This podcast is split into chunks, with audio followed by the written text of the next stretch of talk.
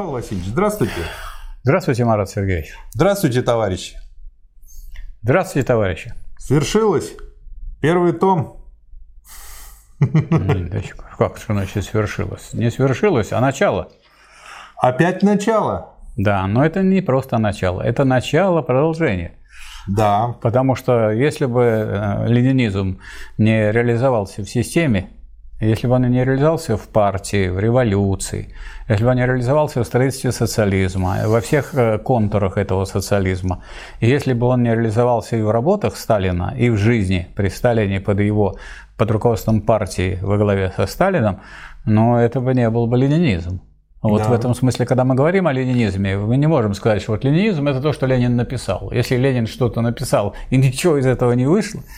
Ленинизм – это еще и то, что Ленин сделал. И то, не то, что Ленин сделал, а то, что сделано товарищами по заветам Ленина. И это самое партию. важное. А Ленин создал партию, а партия уже добилась строительства социализма. Вот я бы сказал, что это самое да, важное. это самое важное. Да. Потому что как оценивается теория? Она на практике оценивается. Пока делали, как Ленин учил – все шли вперед. Это, знаете, точно так же, как что самое важное в таблице Менделеева.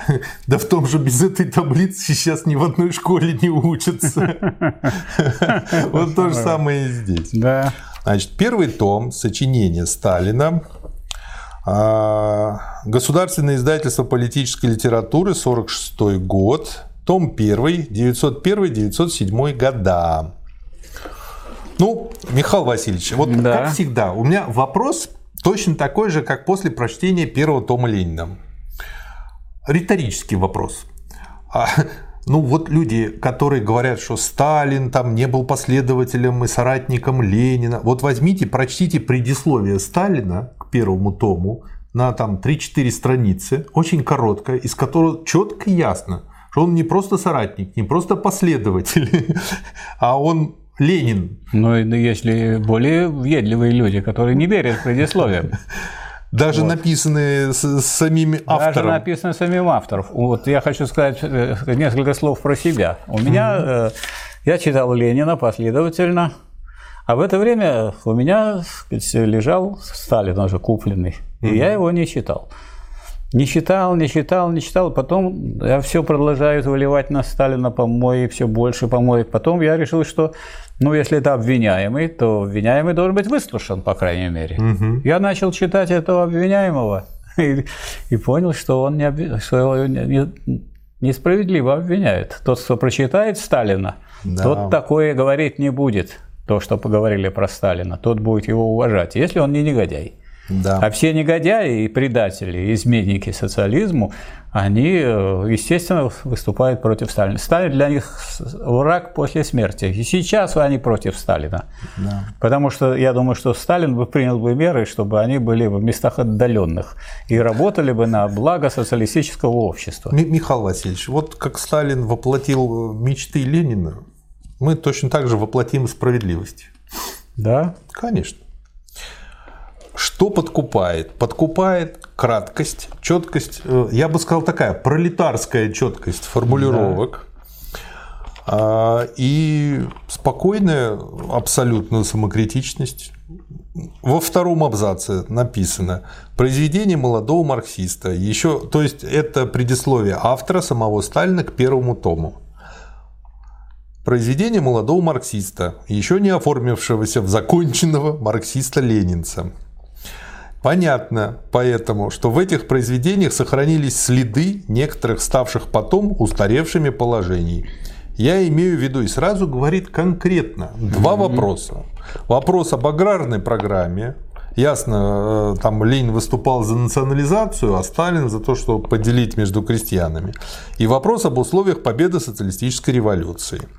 Как видно из первого тома, смотри статьи «Аграрный вопрос», автор отставил тогда точку зрения раздела помещичьих земель. Ну, Ленин был на другой точке зрения. И большинство меньшевиков стояло за муниципализацию. А Ленин же и остальная часть большевистских делегатов стояли за национализацию земли. Против национализации разделисты выставляли три соображения. И он тогда принадлежал к разделистам, Сталин. Первое. Крестьяне не примут национализации помещичьих земель, так как они хотят получить их в собственность. Второе. Крестьяне будут противодействовать национализации, так как они будут расценивать ее как меру, отменяющую частную собственность на те земли, которые уже находились тогда в частном владении крестьян. И третье. Если даже удастся преодолеть возражения крестьян против национализации, мы, марксисты, все же не должны отстаивать национализацию, так как после победы буржуазно-демократической революции государство в России будет не социалистическим, а буржуазным. Дальше Ленин отвечает на вот эти вот соображения. Знали ли мы, практики большевики, что Ленин стоял в то время на точке зрения перерастания буржуазной революции в России в социалистическую, на точке зрения непрерывной революции? Да, знали. Знали по его брошюре «Две тактики», 1905 год а также по его знаменитой статье «Отношение социал-демократии к крестьянскому движению» в 1905 году тоже, где он заявлял, что мы стоим за непрерывную революцию, что мы не остановимся на полпути. Но мы, практики, не вникали в это дело и не понимали его великого значения ввиду нашей, вот почему я говорю, что самокритично, недостаточной теоретической подготовленности. Это он, человек, столько читавший. А также ввиду свойственной практикам – вот это вот э, источник комчванства, беззаботности насчет теоретических вопросов. То есть он очень хорошо, понятно, по-человечески показывает, что вот то, что здесь э, собрано, здесь есть и ошибки. И он указывает на две основные ошибки, которые в этом томе. Второй то вопрос касается проблемы победы социалистической революции. Как видно из первого тома, смотри, стонар, э, смотри статьи «Анархизм или социализм». Автор придерживался тогда того известного среди марксистов тезиса, в силу которого одним из главных условий победы социалистической революции является превращение пролетариата в большинство населения, что, следовательно, в тех странах, где пролетариат не является еще большинством населения, ввиду недостаточности капиталистического развития, победа социализма невозможна.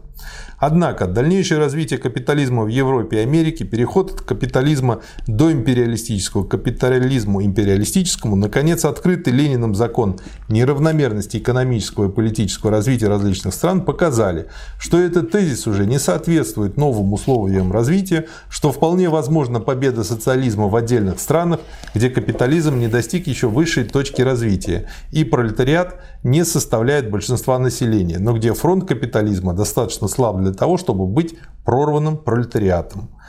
Как известно, ленинская теория социалистической революции исходит из того, что социалистическая революция победит не обязательно в тех странах, где капитализм более всего развит, а прежде всего в тех странах, где фронт капитализма слаб, где легче прорвать пролетариату этот фронт и где имеется в наличии хотя бы средний уровень развития капитализма. Вот это введение стоило прочесть. Хорошо, что я его прочел. Да. Вот. И это добавило только уважения к этому человеку, потому что он совершенно спокойно это пишет. Но это можно подтвердить. В 1946 году Михаил Васильевич победитель, да. генералиссимус, совершенно да. спокойно говорит, да, у меня были ошибки, ну да. да. да. И объясняет. Он и говорит, я ученик Ленина. Да. Но. И это подтверждает, что он ученик. Но хороший ученик. И что он, то, что он хороший ученик. Хороший. Я хочу отметить вот э, актуальность этих выводов, которые сейчас подчеркнул Сталин. Вот возьмем еще крупные революции, которые произошли. Революция в Китае. Угу. Там э, борьба шла э, китайских коммунистов с Гаминьданом. И длительная военная борьба, в которой помогали советские товарищи. Помогал товарищ Сталин, помогал, э, помогал Советский Союз. И в итоге мы имеем вот крупнейшую революцию, крупнейшую, которая по существу продолжает дело Октябрьской революции. Возьмите вы еще одну страну, ну, в Китае миллиард четыреста миллионов, возьмите вы Вьетнам, 100 миллионов человек – как будто его нету. Я вот не вижу, ни строчки нету, ни в, никаких сообщений. Как будто умерла эта страна. Так они же победили американцев. Как же можно их поднимать? Они победили американцев. Единственная страна, которая победила американцев, американцы одни. Никого не победили, кроме там мексиканцев рядышком под боком у себя.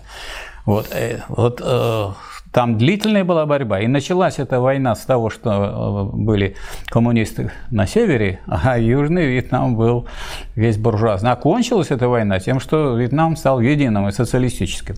Вот это страна, которая строит социализм. И трудно им строить, но они строят социализм. И настолько уважают его, что помните, когда президент США приезжал туда, э, чтобы встретиться там с какими-то коллегами как э, надежную такую страну. Возьмем ту же самую Кубу. На Кубе ведь это все так сказать, продемонстрировано было, какая была сложная задача Какая малая группа начинала это революционное движение? Но кто подхватил? Вот прежде всего те, те, кто рубили сахарный тростник. По существу это вот самые такие, так да. сказать, твердые, опытные, трудящиеся. И когда вступили в столицу, то там сразу поддержал и рабочий класс, и компартия, и тогда и э, Фидель Кастро, как настоящий революционер, вступил в коммунистическую партию. Вот как было дело. Ну и то же самое, если возьмете Лаос, самостоятельная борьба, самостоятельная, да. которая к этому привела. А уж что касается КНДР, они много своих сил и э, много, может, людей положили для того, чтобы отстоять свою свободу и независимость, и их поддерживали и Советский Союз, и Китайская Народная Республика. Вот поэтому мы видим фронт современный, который экономический, он основан на таком революционном движении, мощном мировом. Да. С одной стороны, э, очень здорово все пишет Сталин. Здорово в том плане, что просто. Очень, очень, простым да. языком все это разъясняет. Ну, казалось бы, кружки-то вот по Сталину легче, легче всего проводить, чем даже по Ленину. Ну, вообще-то да, я после этого подумал, а почему бы не делать сталинские кружки? Ну, почему не делать сталинские кружки? В чем дело? А. А потому что некоторым людям не хочется это делать. Вот у него видно, что Сталину в первую очередь практик. Да. И он в первую, вот его все рассуждения на четкой практической основе. И строятся. он в то же время верный ученик Ленина. Да, видно, что он занимался вот это для, а для освоением кружка, теории. Знаете, как просто взять томик и изучить. Да. Вот. И э, так что кто, второе, со, кто сделает кружки э, по Сталину, сообщите, пожалуйста. Второе, что Нам мне интересно. нравится, вот эти первые 13 томов, которые в 1946 году были изданы, они гораздо лучше читаются. Здесь удобнее их э, в руке держать, лучше бумага, чем вот пятое издание Ленина. А вот читал. для Хрущева это смерть была, поэтому он э, дал распоряжение рассыпать набор, и остальные там они вышли. И если бы не американский институт Гувера, мир, э, мир, мир войн и революций, то не вышло бы на русском языке Э, то, что составляло другие тома. Да. А дальше уже Ричард Косолапов продолжил это издание и дополнил. Да. И третье. Э, как я понимаю, здесь начинается с работ. А это были статьи, которые публиковались э, в грузинской прессе тогдашней. И с одной стороны, сам Сталин разбирался в вопросе, а с другой стороны, пытался объяснить простым рабочим Тифлиса, что к чему и как. И по этой причине это еще интересно читать после того, как э, прочел Ленина, потому что, во-первых, в каком-то смысле повторяешь Ленина, а с другой стороны смотришь на это глазами другого гения. Ну и, и э, здесь можно это сказать, очень интересный что, взгляд. Что вот Ленин, э, Сталин э, следовал той науке, о которой мы сегодня с вами говорили. То да. есть он и изучал, и начал он с теории, и он эту теорию э, усвоил, и он это об этом видно. написал да. в статьях. И давайте не будем забывать, что он же и правдой по существу руководил да. когда появилась такая легальная возможность. И правда да. тоже участвовала в подготовке вооруженного восстания, подготовке революции. Да. Поэтому э, Сталин и крупный пропагандист. Да. Первая здесь статья, о которой я хочу поговорить, это Российская социал-демократическая партия и ее ближайшие задачи. Осуществление социализма утописты ставили ближайшей целью в то время, когда в жизни для его осуществления не было никакой почвы. Ну, поэтому и утописты. И что еще печальнее, по своим результатам, утописты ждали осуществления социализма от сильных мира сего, которые, по их мнению, легко могли убедиться в правильности социалистического идеала. Придет царь-батюшка и скажет, я виноват, извините, ребята, я ну, Просто не нашлось таких людей, которые убедили царя. Да, и царей, которые убедились бы. Да. Они хотели создать счастье на земле законодательством, декларациями, без помощи самого народа рабочих. Это напомнил анекдот про прапорщика, который останавливал поезд по схеме поезд стой, раз-два. Ну и дальше он цитирует э, и подводит к мысли э, Карла Маркса, что освобождение рабочего класса может быть делом только самого рабочего класса. Пролетарии всех стран соединяйтесь. Вот э, у него очень простая, но простая это не означает примитивная, а простая в плане четкая, понятная логика, и он очень четко выводит, как по рельсам едешь. А вот представьте себе такое представление, спрашивают даже люди, которые положительно относятся когда будет социализм. Ну, если вы будете сидеть и ждать, никогда не будет. Да, для тех, кто спрашивает, никогда.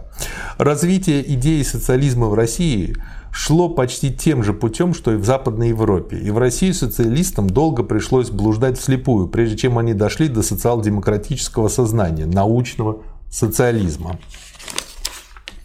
На первых порах социал-демократия не могла распознать. Вот мне нравится, опять же, он понимал, что читать будут простые рабочие. И поэтому помимо темы дает еще хорошую вводную, раскрывающую все исторически. Не могла распространить свою деятельность в рабочей массе, ввиду чего она довольствовалась работой в пропагандистских и агитационных кружках. Но скоро прошел период кружков – это, кстати, к нашим кружковцам современным. Проходит этот период. Проходит.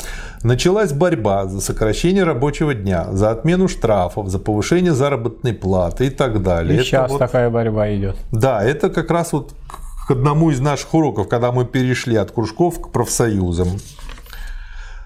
Но первые победы сбили с толку и вскружили голову некоторым слабым людям – как некогда утопические социалисты обращали внимание лишь на конечную цель и ослепленные ею совершенно не замечали или отрицали реальное рабочее движение, развертывавшееся на их глазах, так некоторые русские социал-демократы, наоборот, все свое внимание уделяли лишь стихийному рабочему движению, его повседневным нуждам. То есть две такие крайности. С одной стороны идеализм, а с другой стороны стихийность.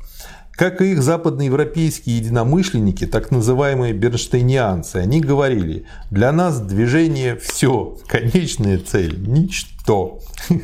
Опять напомнил анекдот про петуха, который думал, что не догоню, так хоть согреюсь. Нет, Их... ну вот это говорит о том, что какие-то кусочки, если мы выбираем, конечно, кружки это хорошо, хорошо, профсоюзы хорошо, хорошо, партия хорошо, хорошо, одно без другого, без третьего, не представляющие собой единой борьбы, в которой Руки, есть разные. ноги, голова, валяющиеся да, да, по отдельности, да? и все тогда, все пропало. Да, все, все в точку. Их совершенно не интересовало, для чего борется рабочий класс, лишь бы была сама борьба. Вместо того, чтобы руководить стихийным движением, внедрить в массу социал-демократические идеалы и направить ее к нашей конечной цели, эта часть русских социал-демократов превратилась в слепое орудие самого движения. Так часто бывает. Да.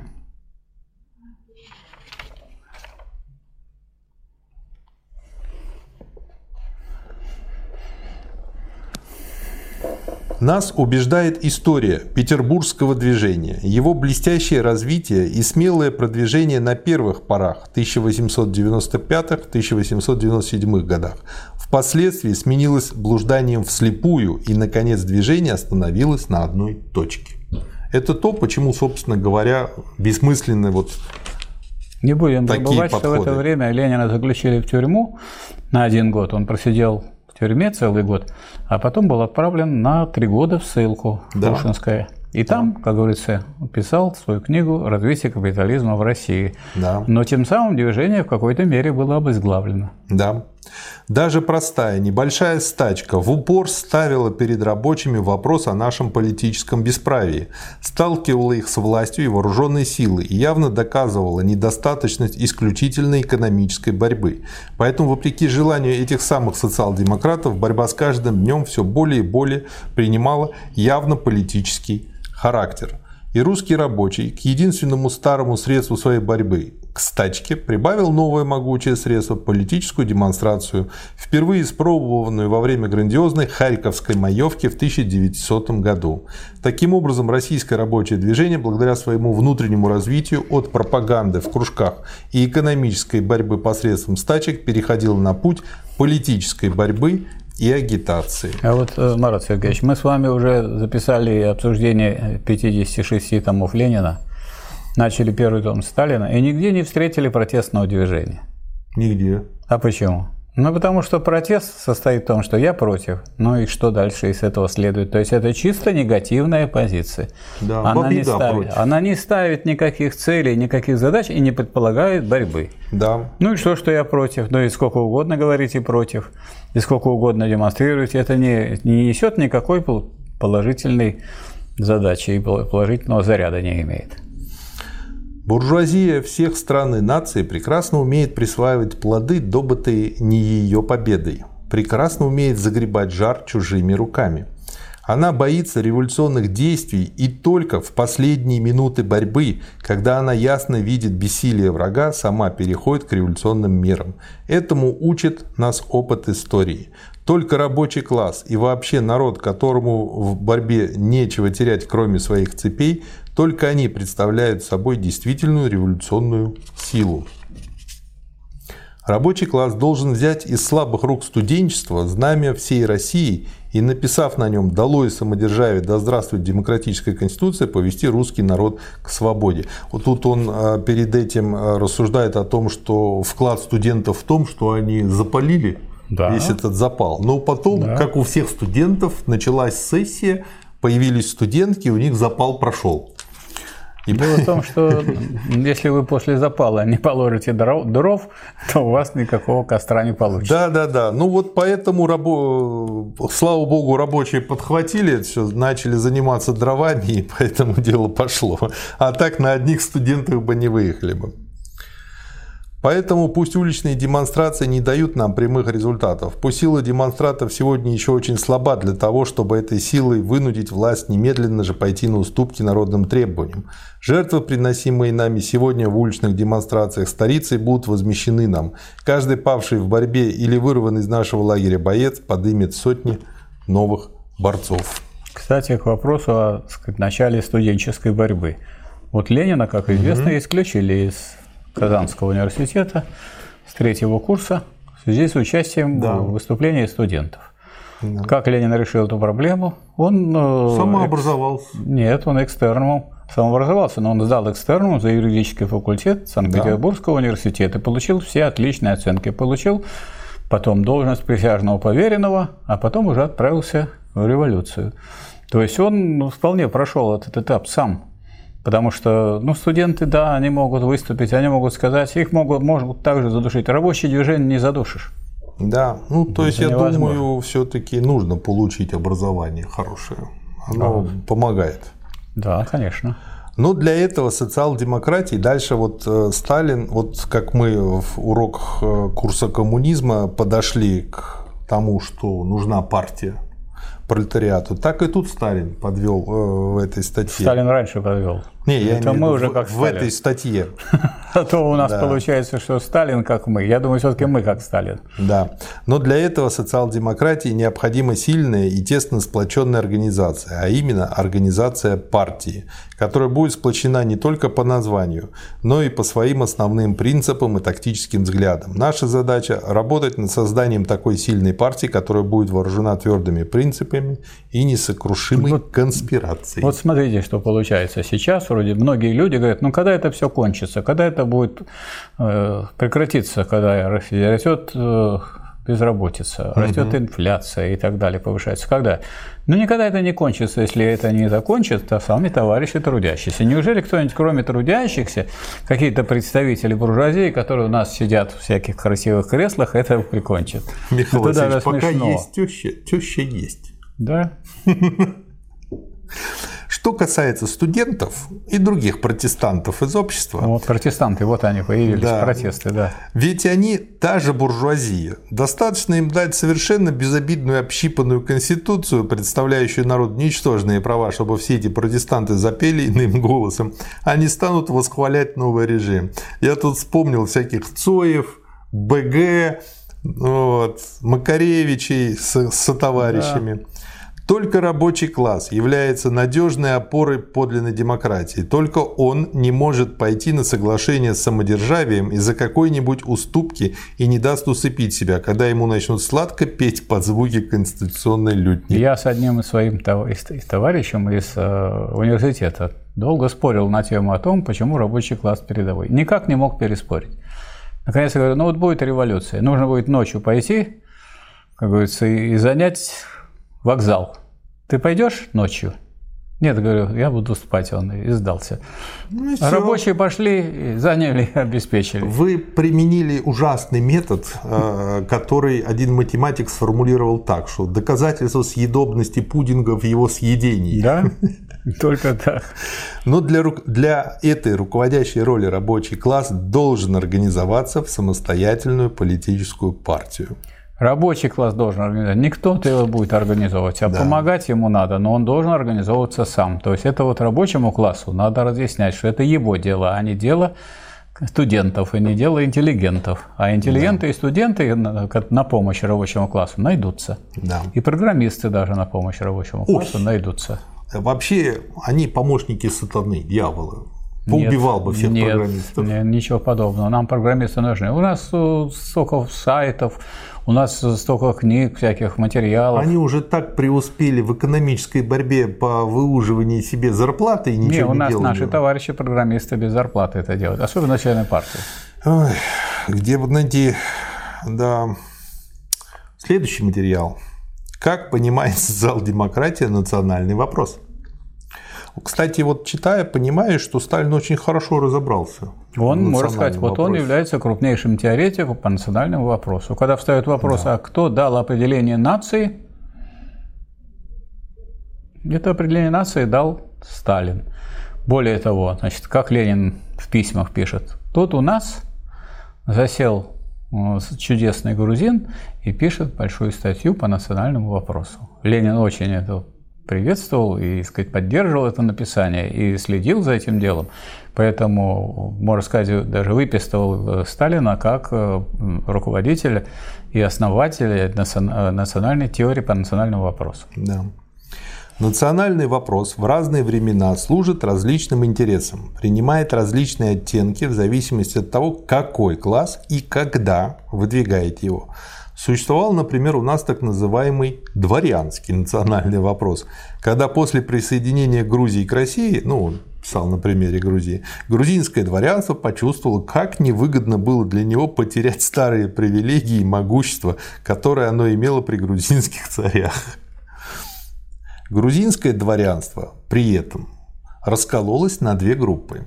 Одна из них отказалась от всякого национализма в кавычках – национализма слова и протянул руку русскому самодержавию с тем, чтобы взамен этого получить от него теплые местечки, дешевые кредиты, сельскохозяйственные орудия, чтобы правительство обеспечивало ее от сельских бунтовщиков и тому подобное.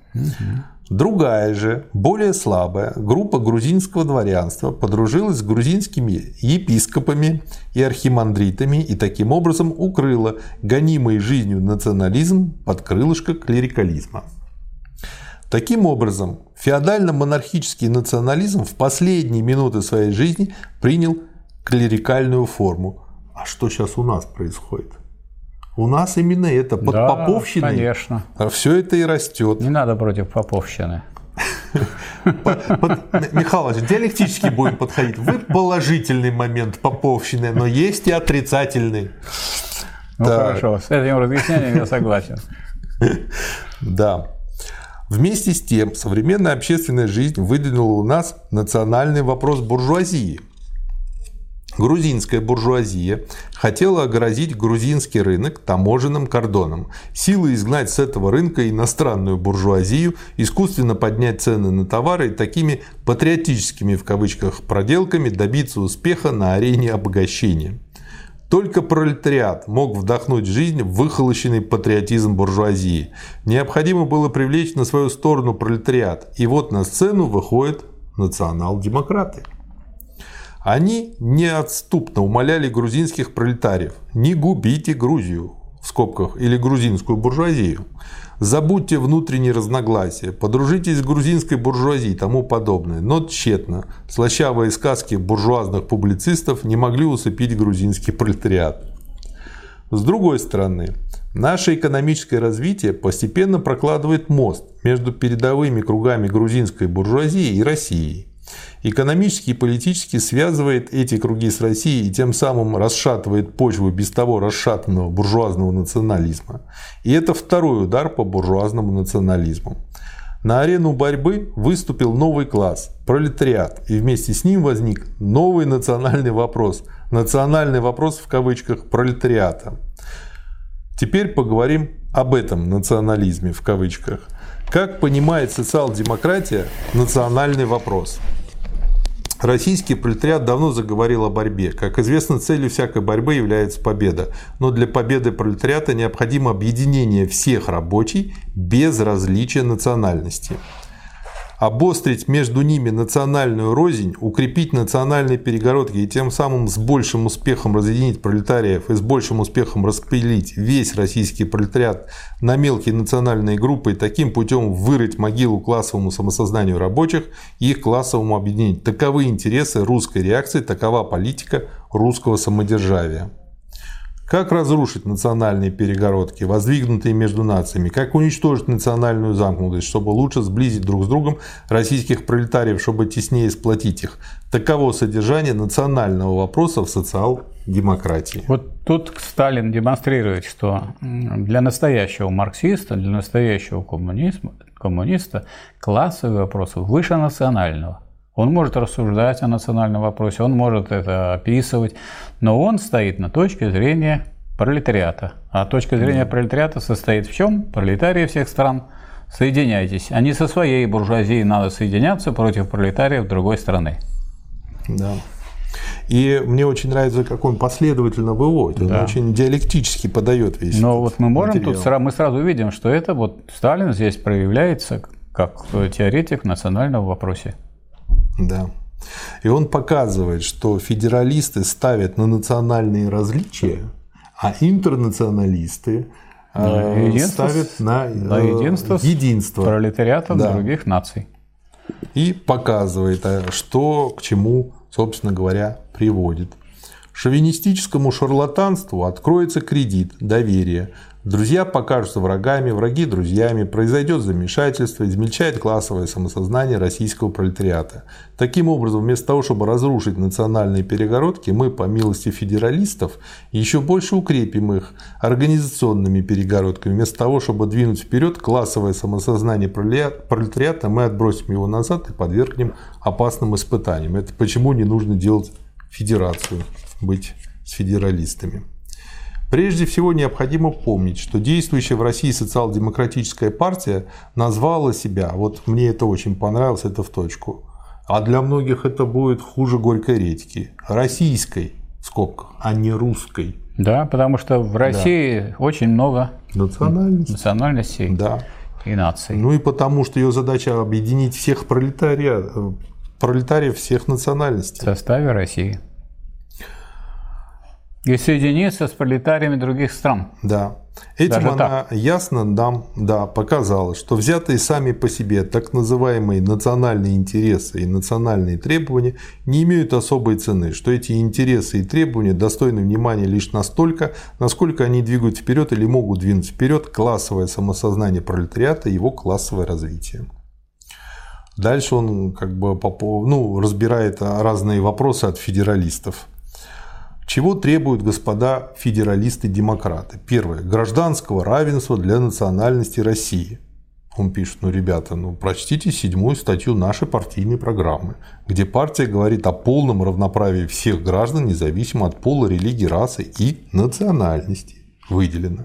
И дальше он разбирает другие похожие э, моменты. Например, свобода языка для национальности России. Опять же, восьмая статья самоуправление для национальностей России. Но это уж вообще притча во языцах. Дальше смешно разбирать. Или сейчас. И он указывает на девятую статью э, в этом вопросе самоуправления. Далее. Защита национального духа и его свойств. Это он на сладкое оставил. Наука устами диалектического материализма давно доказала, что никакого национального духа не существует, существовать не может. Отсюда, как материалисты, мы не можем защищать того, чего нет. Была классная книжка, мы ее, кстати, благодаря большому количеству переездов, так как папа военный был, потеряли. Она называлась «Про то, чего нет». Ну, Очень хорошая. Есть, есть другая категория, которую можно было бы рассмотреть. Национальная культура. В культуре, да. в культуре это как э, в том, что представляет собой опыт человечества, да. и материальный, и духовный, воплощается то, что проверено жизнью, временем, практикой. И поэтому национальная культура, она так сказать, э, есть часть мировой культуры, и она, она идет вперед, важна и нужна. Да. Но это вовсе не то же самое, что какой-то там национальный да. особый да. какой-то шовинизм. Для чего нужны, спрашивается, отдельные национальные партии? Ну, это то, чего Бунт хотел очень. Или где же тот социал-демократический базис, на котором должны быть построены организационные и политические воззрения федералистов-социал-демократов? Такого базиса не видно, его не существует. Федералисты-социал-демократы висят в воздухе. Из такого неудобного положения они могут выйти двояким путем. Либо они должны окончательно отойти от точки зрения революционного пролетариата и принять принцип укрепления национальных перегородок, либо они должны отказаться от всякого федерализма в партийной организации. Смело, именно в партийной организации имеется в виду, смело поднять знамя уничтожения национальных перегородок и сплотиться в едином лагере Российской социал-демократической рабочей партии. Очень глубоко и здорово. Да. Вообще, э, как бы продолжаю второй год благодаря вам продолжаю получать удовольствие. Да, я думаю, что всякий, кто начнет это читать, особенно после Ленина, хочется и читать что-нибудь подобное. Что-нибудь хорошее. Хорошее, да. действительно глубокое. А ничего подобного в этом смысле, кроме Сталина, и нет такого же по уровню. Да. Так что вот э, то, что мы продолжаем, это очень здорово. Следующий материал. Мы, мы же сейчас с вами записываем уроки курса коммунизма. И очень здорово, что мы, с одной стороны, благодаря Сталину повторяем Ленина, а с другой стороны, мы повторяем его еще и устами, и глазами э, второго гения. Это очень хорошо помогает делать курс.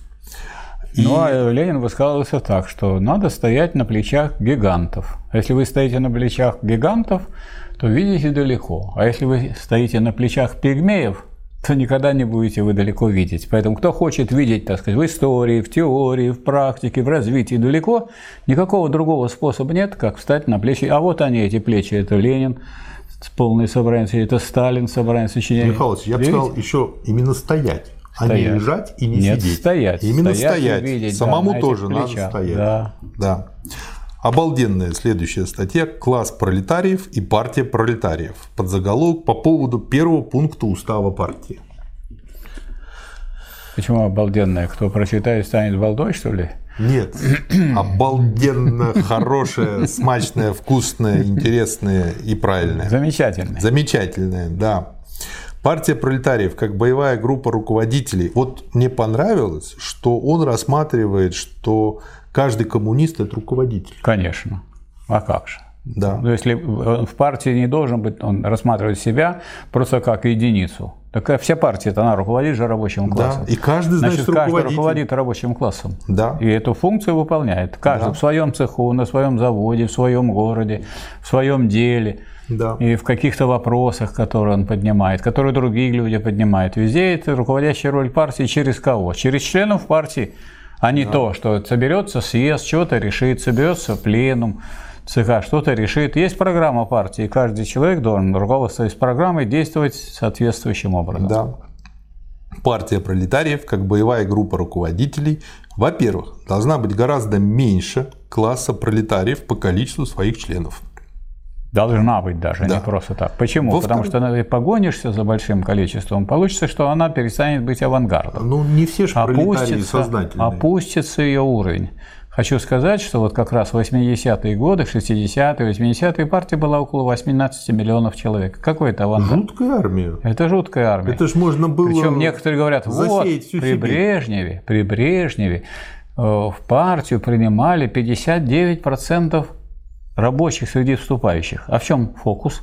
А фокус в том, что столько было желающих, тогда интеллигенция почувствовала, что она теперь стала главной в партии. Угу. И огромное число интеллигентов рвалось просто в партию. Да. Тогда Эту проблему решали так. Хорошо, этих принимаем интеллигентов и дополняем каких угодно рабочих. Наиболее, да. наиболее, так сказать, слабых, там, непередовых, да. выпивок, да. лишь бы было среди принятых 59%. А это имеет и свою историю. В свое время Зиновьев выступал против Сталина, говорил, надо 90% рабочих в партию. А Сталин говорит, мы должны в партию вобрать самую передовую часть да. рабочего класса. Если мы сейчас уже ее вобрали, если мы сейчас пойдем дальше, мы будем брать тех рабочих, которые вчера только что из крестьян, из мелких буржуа. И наша партия в одночасье превратится в мелкобуржуазную партию. Поэтому я против предложения Зиновьева добиваться 90% рабочих в партии. Ну, это, это какой-то формализм уже. Да вот такой он феодализм с э, подоплекой. Это, это как, помните, С одной стороны, 66. с виду, с виду получается такое суперпролетарское такое выступление, а на самом деле оно подрывает пролетарский характер да, партии. Да. Ну, хорошо это в Айболит 66 обыграли. Помните, когда mm-hmm. догнать и перегнать Айболита? Mm-hmm. Так вот, значит, э, во-вторых, должна стоять выше класса пролетариев по своей сознательности и своему опыту. И в-третьих, должна представлять из себя сплоченную организацию. Да, спрашивают, а что такие требования здорово. к партии? Ну как, это же, это же партия, это авангард. Ночь не кисель. Конечно. Запомним все это и перейдем к нашему главному вопросу. Кого мы можем назвать членом партии? Лишь единство этих взглядов может объединить членов партии в одну централизованную партию. Кого мы называем? Первый пункт партийного устава, по поводу которого написана эта статья, касается именно этого вопроса. Рассмотрим этот вопрос. Каково же стало быть мы можем назвать членом Российской социал-демократической рабочей партии, то есть каковы обязанности члена партии? Партия наша социал-демократическая. Это значит, она имеет свою собственную программу, ближайшие и конечные цели движения, свою собственную тактику, способы борьбы и свой собственный организационный принцип, форму объединения.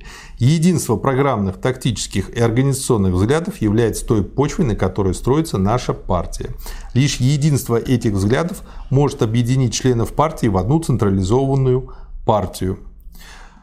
Рушится единство взглядов, рушится и партия. Следовательно, членом партии можно назвать лишь того, кто полностью принимает партийную программу, тактику и организационный принцип партии. Коротко и ясно. Достаточно ли для члена партии только принятие партийной программы, тактики, организационных взглядов? Вот то, о чем говорил там Мартов там, или еще что-то. Угу. Вот. И он дальше пишет, ну Болтун тоже может принимать. А зачем нам Болтун? Конечно. Вот. Было бы осквернением святая святых партий назвать такого болтуна членом партии, то есть руководителем армии пролетариев. Да к тому же наша партия ведь не философская школа или религиозная секта. Разве наша партия не есть партия борьбы? И если это так, разве не ясно само собой, что нашу партию не удовлетворит платоническое принятие ее программы? тактики и организационных взглядов, что она, несомненно, требует от своего члена осуществления принятых взглядов. Но что значит для члена партии осуществление партийных взглядов? Вот он дальше вот все вот разворачивает. Очень никуда не денешься из этой логики. Возможно ли борьба в одиночку, в разброд? Конечно, нет. Наоборот, люди сначала объединяются, сначала организуются, а потом уже идут в бой. Без этого бесплодна всякая борьба.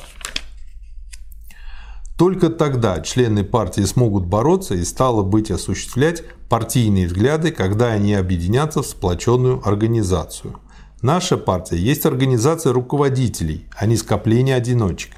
А если наша партия есть организация руководителей, то ясно, что членом этой партии, этой организации можно считать лишь того, кто работает в этой организации, кто, стало быть, считает своей обязанностью слить свои желания с желаниями партиями и действовать вместе с партией. Не сумма руководителей, не, не множество руководителей, да. не совокупность руководителей, а организация руководителей. Потому что каждый член партии должен участвовать в руководстве рабочим движением. Да. Но он должен участвовать в соответствии с программой, в соответствии с единым уставом, иначе такой задачи не решить. Да. Мы выяснили два необходимых условия – принятие программы и работа в партийной организации и членство партии.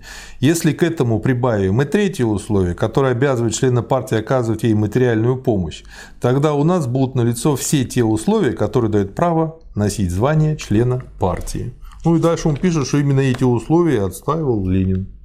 Да? Дальше он рассматривает полемику Ленина с Мартовым, рассматривает э, мартовские предложения, показывает, ну, они красиво звучат, да не сказать, но за ними ничего не стоит. Не сказать, что очень красиво. То есть, как говорил Ленин, что если взять позицию Мартова, что это членом партии может считаться любой человек, там, профессор, интеллигент, который э, чем-то помогает партии словами, делами, материально, но не входит ни в одну из организаций. Вот партия принимает какое-то То решение. То есть он не берет на себя обязательств. Никаких. Это партия. как э, сожительство называют гражданским браком. Да, нет, значит, э, э, партия принимает решение, мы выступаем, делаем что-то, участвуем в забастовке, участвуем в революции. А он говорит, у меня квашня. А он, а он таких обязательств не брал на себя. То есть он не, де, не действует по решению организации. Решение да. партии на него не распространяется. Почему он тогда? Пусть он и будет советник, союзник, да, там, да. помощник Такие тоже нужны, партии. Это да. тоже хорошо. Вот я некоторым своим товарищам говорю, так, ну в партию вы, конечно, не годитесь, но будьте другом партии.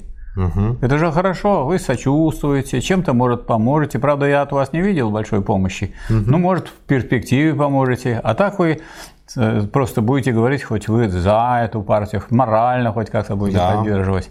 Да. То есть у нас такое впечатление, что у нас огромная масса, 24 миллиона рабочих, и думают, что их кто-то, 24 миллиона этих рабочих спасет, кроме самих рабочих. Ну как вы подумаете? Понимаете, как бы у нас специфика, мы долго запрягаем. Зато потом да. как жахнет. Мама, не горюй. Мы считаем результатом недомыслия мысли решения второго партийного съезда, который съезд принял формулировку Мартова, и выражаем надежду, что третий партийный съезд несомненно исправит ошибку второго и примет формулировку товарища Ленина. А вот третий партийный съезд состоялся как съезд только одних большевиков.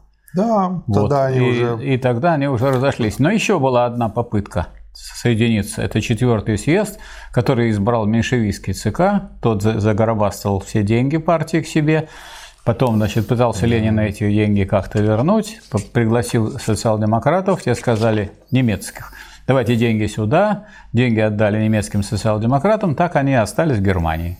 Да, все, что вот называют немецких, немецких денег, денег в вот нашей они. революции, да. это деньги большевиков, стибренные да. меньшевиками, оставшиеся в Германии. Да, как суров мир. Да, интересно. Следующий материал очень интересный. Коротко о партийных разногласиях. Это вот, знаете, мне чем-то напомнили, как мы назвали курс диалектики краткий на 4 часа 40 минут. Так и тут. Коротко получилось Нет, на... Тут, тут короче, ладно. Где-то 50 страниц. Ну, это короче. Да. Хотя у меня это получилось на, на 80 страниц, наверное. Да. В итоге. Слишком уж назойливы наши меньшевики, восклицательный знак. Я говорю о тифлисских меньшевиках. Прослышали они, что в партии имеются разногласия. И заладили. Хочешь, не хочешь, мы всегда и везде будем говорить о разногласиях. Хочешь, не хочешь, мы направо и налево будем ругать большевиков. Впервые большинство и меньшинство возникло на втором съезде партии 1903 год. Это был съезд, на котором наши разрозненные силы должны были объединиться в единую мощную партию. Вот опять же он э, рассказывает историю, потому что понимает, что не все он читающие... не историю, он рассказывает то, как нужно создавать партию. Поэтому, скажем, вот этим нужно руководствоваться, и партию надо так и создавать, а не смотреть на это дело как дело прошедшее. Это дело настоящего да. и будущего. Да, потому что новые поколения все время появляются. Да. Съезд не смог дать нам единой нераздельной партии. Он только заложил фундамент такой партии. Зато съезд ясно показал нам, что в партии существует два направления. Искры, речь идет о старой искре и направлении ее противников. В соответствии с этим съезд разделился на две части. На большинство и меньшинство. Дальше он, собственно говоря, в этой статье разбирает э, большинство и меньшинство. И э, говорит, что, в общем-то, аргументы меньшевиков можно, если свести к лозунгу, то лозунг будет звучать так: не партия, а кружок. Вот это очень частая ошибка, когда люди не видят, что на самом деле занимаются кружком, а не партийной работой. Да, то есть и настоят на меньшевистской точке зрения. Не тогда, когда они создали кружок, а тогда, когда они решили этим и ограничиться. Да. Вот да. это меньшевизм. Само по себе создание кружка – это некоторый Это этап, это да. некоторый этап в организации, в деятельности и так далее. А если это конец, то это конец партии, Да. конец э, революционному движению. Да. С одной стороны, рабочее движение росло, и оно нуждалось в передовом руководящем отряде. С другой стороны, социал-демократия, в кавычках эти два слова, в лице экономистов, вместо того, чтобы возглавить движение, отрицала самое себя и плелась в хвосте движения. Кстати, вот, вот как пропагандист, он просто и понятно пишет, и очень уда- удачно и удобно для рабочих. Да, да. Тред-юнионистское сознание гораздо легче распространяется и гораздо шире охватывает именно стихийное рабочее движение. Это то, вот почему нужна партия собственная пролетариату чем социалистическая идеология, делающая только первые шаги. Это тем более верно, что стихийное движение – движение без социализма, и без того идет именно к подчинению его буржуазной идеологии. А подчинение буржуазной идеологии означает вытеснение социалистической идеологии, поскольку, оно взаим, поскольку они взаимно отрицают друг друга. Как, спросят нас, разве рабочий класс не влечется к социализму? Да, он влечется к социализму. Не будь этого, деятельность социал-демократии была бы бесплодна. Но верно и то, что этому влечению противостоит и препятствует другое влечение, влечение к буржуазной идеологии. То, то есть такое, раздираемое Да. влечениями. Я только что говорил, что наша общественная жизнь пропитана буржуазными идеями. Поэтому буржуазную идеологию распространять гораздо легче, чем социалистическую. Э, Марат Сергеевич, я хочу, поскольку вы уже так сказать, дошли далеко, Да. обратить ваше внимание на то, что вот из этих двух частей партии одну возглавлял Ленин, а другую возглавлял ничтожный человек Мартов. Он ничем себя не проявил. Кстати, во время программной комиссии, во время он нич- ничего не написал. Плеханов написал. Хотя Плеханов потом впоследствии стал меньшевиком и не принял социалистическую революцию. И остался, так сказать, Ленин и его соратники, то есть Сталин. Вот э, что э, написал Сталин в письме из Кутаиса. Это 56-я страница. Человек, стоящий на нашей позиции, должен говорить голосом твердым и А, это непреклонным. ваша любимая цитата? Да, она любимая почему? Не от количества людей, которые э, его слушают или которые уже приняли эту позицию, а если он позиция правильная, то вот человек должен говорить голосом твердым и непреклонным. В этом отношении Ленин настоящий горный орел. А дальше я Вот оценка. прочту. Прочел также статьи Плеханова, в которых он разбирает, что делать. Этот человек или совершенно рехнулся, или в нем говорят ненависть и вражда. Вот и все. Да. Да, думаю, что обе причины имеют здесь место. Я думаю, что Плеханов отстал от новых вопросов, что и подтвердилось Да, потом. да.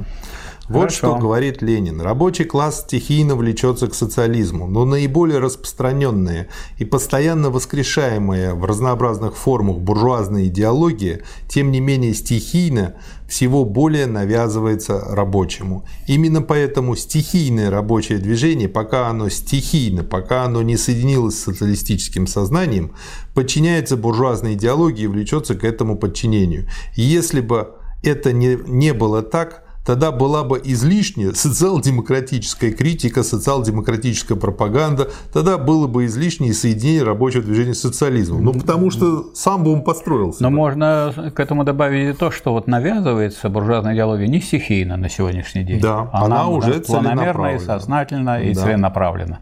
Поэтому если рабочий класс этому не противопоставит свою пропаганду, он проигрывает. Он не соберет людей, он не соберет партию, он не составит организацию. И поэтому будут отдельные люди, которые не нравится то, что происходит, и они будут выражать свое отношение да. к этому отрицательное, то есть да. протестовать. А протест это, это сугубо отрицательная позиция, которая никуда не зовет, которая человека уводит вообще с поля даже да? идеологической битвы. Я против. Ну и хорошо, и что дальше? Ничего. Ну, кстати, хорошо. Вот хороший пример протестанты. Да. К чему это привело? Да ни к чему. Ни к чему. Конечно, когда-нибудь, после долгих блужданий и мучений, стихийное движение без помощи социал-демократии возьмет свое, придет к вратам социальной революции, так как рабочий класс стихийно влечется к социализму. Ну а как быть до той поры? Да Что даже... делать нам? Скрестить на груди руки, подобно экономистам, и уступить место Струве и Зубатовым? Я думаю, что сегодня мы уже можем сказать, что вряд ли это так. Потому, да. что, потому что стихийно не придет э, рабочее движение. Стихийно не вырабатывается научное положение. А научное – это значит истинное понимание. То есть вопрос об истине – это вопрос обучения и вопрос науки. Стихийно вот. пузо только растет. Это да. да. Само по себе, как-то вот против воли даже. Ну и наоборот, когда, когда при капитализме работает человек, больше работает, меньше получает. Стихийно пузо убавляется. Да. История всех стран свидетельствует, что исключительно своими собственными силами рабочий класс в состоянии выработать лишь сознание тред-юнионистское, то есть убеждение в необходимости объединяться в союзы, вести борьбу с хозяевами, добиваться от правительства издания тех или иных необходимых для рабочих законов и тому подобное. Вот Учение нас... же сейчас, социализма да. выросло из тех философских, исторических, экономических теорий, которые разрабатывались образованными представителями имущих классов интеллигенция. Это, разумеется, не значит, что продолжает Ленин, что рабочие не участвуют в этой выработке, но они участвуют не в качестве рабочих, а в качестве теоретиков социализма, в качестве Прудонов, Вейтлингов оба были рабочими, участвуют другими словами лишь тогда и постольку, поскольку им в большей или меньшей степени удается овладеть знанием своего века и двигать вперед это знание. Ну вот, читая вот эти вроде как уже ставшие достоянием истории произведения, мы можем сказать, что пока вот состояние рабочего движения в России таково, что как раз вот до этого уровня еще, когда стихийно все создают профсоюзы и борются, тредовианистские, еще мы до этого не дошли. Ну, Михаил Васильевич, благодаря глупости либо эти произведения станут вечными, вот. Ну, чем больше... А чем больше они будут вечными, тем со временем глупости станет меньше. Да. То есть вы хотите сказать, что мы наше дело вечное, наше дело рано или поздно восторжествует. Но Лучше рано. Главное методично, настойчиво, да. последовательно, попивая да. кофеек и чаек, делать свое дело. Да, а человек, стоящий на нашей позиции, должен говорить голосом твердым и непреклонным. Спокойно. Спокойным. Да. Что такое научный социализм без рабочего движения? Компас, вот опять же метафора очень хорошая. Компас, который, будучи оставлен без применения, может лишь заржаветь, и тогда пришлось бы его выбросить за борт. Что такое рабочее движение без социализма? Корабль без компаса, который и так пристанет к другому берегу, но будь у него компас, он достиг бы берега гораздо скорее и встретил бы меньше опасностей. Ну, мог бы но сейчас такое скалы. море, что может штормить. Хорошо, да. Соедините то и другое вместе, и вы получите прекрасный корабль, который прямо понесется к другому берегу и невредимым достигнет пристани. Итак, вот резюме. Стихийное рабочее движение, рабочее движение без социализма неизбежно мельчает и принимает тред-юнионистский характер. Оно подчиняется буржуазной идеологии. Можно ли отсюда сделать тот вывод, что социализм все, а рабочее движение ничто? Конечно, нет. Так говорят только идеалисты. С другой стороны, социализм без рабочего движения, на какой бы научной основе он ни возник, все же остается пустой фразой и потеряет свое значение. Можно ли отсюда сделать тот вывод, что движение все, а социализм ничто? Конечно, нет. Так рассуждают только горе-марксисты, для которых сознание не имеет никакого значения, поскольку оно рождается самой общественной жизнью. Социализм можно соединить с рабочим движением и тем самым превратить его из пустой фразы в острое оружие. И вот соединение социализма с рабочим движением это и составляет собой партию. Так прямо Ленин говорил. Партия, это соединение... ее основная задача и работа. И он прямо говорил, что партия – это соединение научного социализма с рабочим движением. Да. Научный, э, сказать, научный социализм без партии – это научная ветвь. Партия без научного социализма – это не социалистическая партия, не партия рабочего класса. Да. Вот и все. Только вместе. Что мы должны делать? Наша обязанность – внести в это движение социалистическое сознание и объединить передовые силы рабочего класса в одну централизованную партию.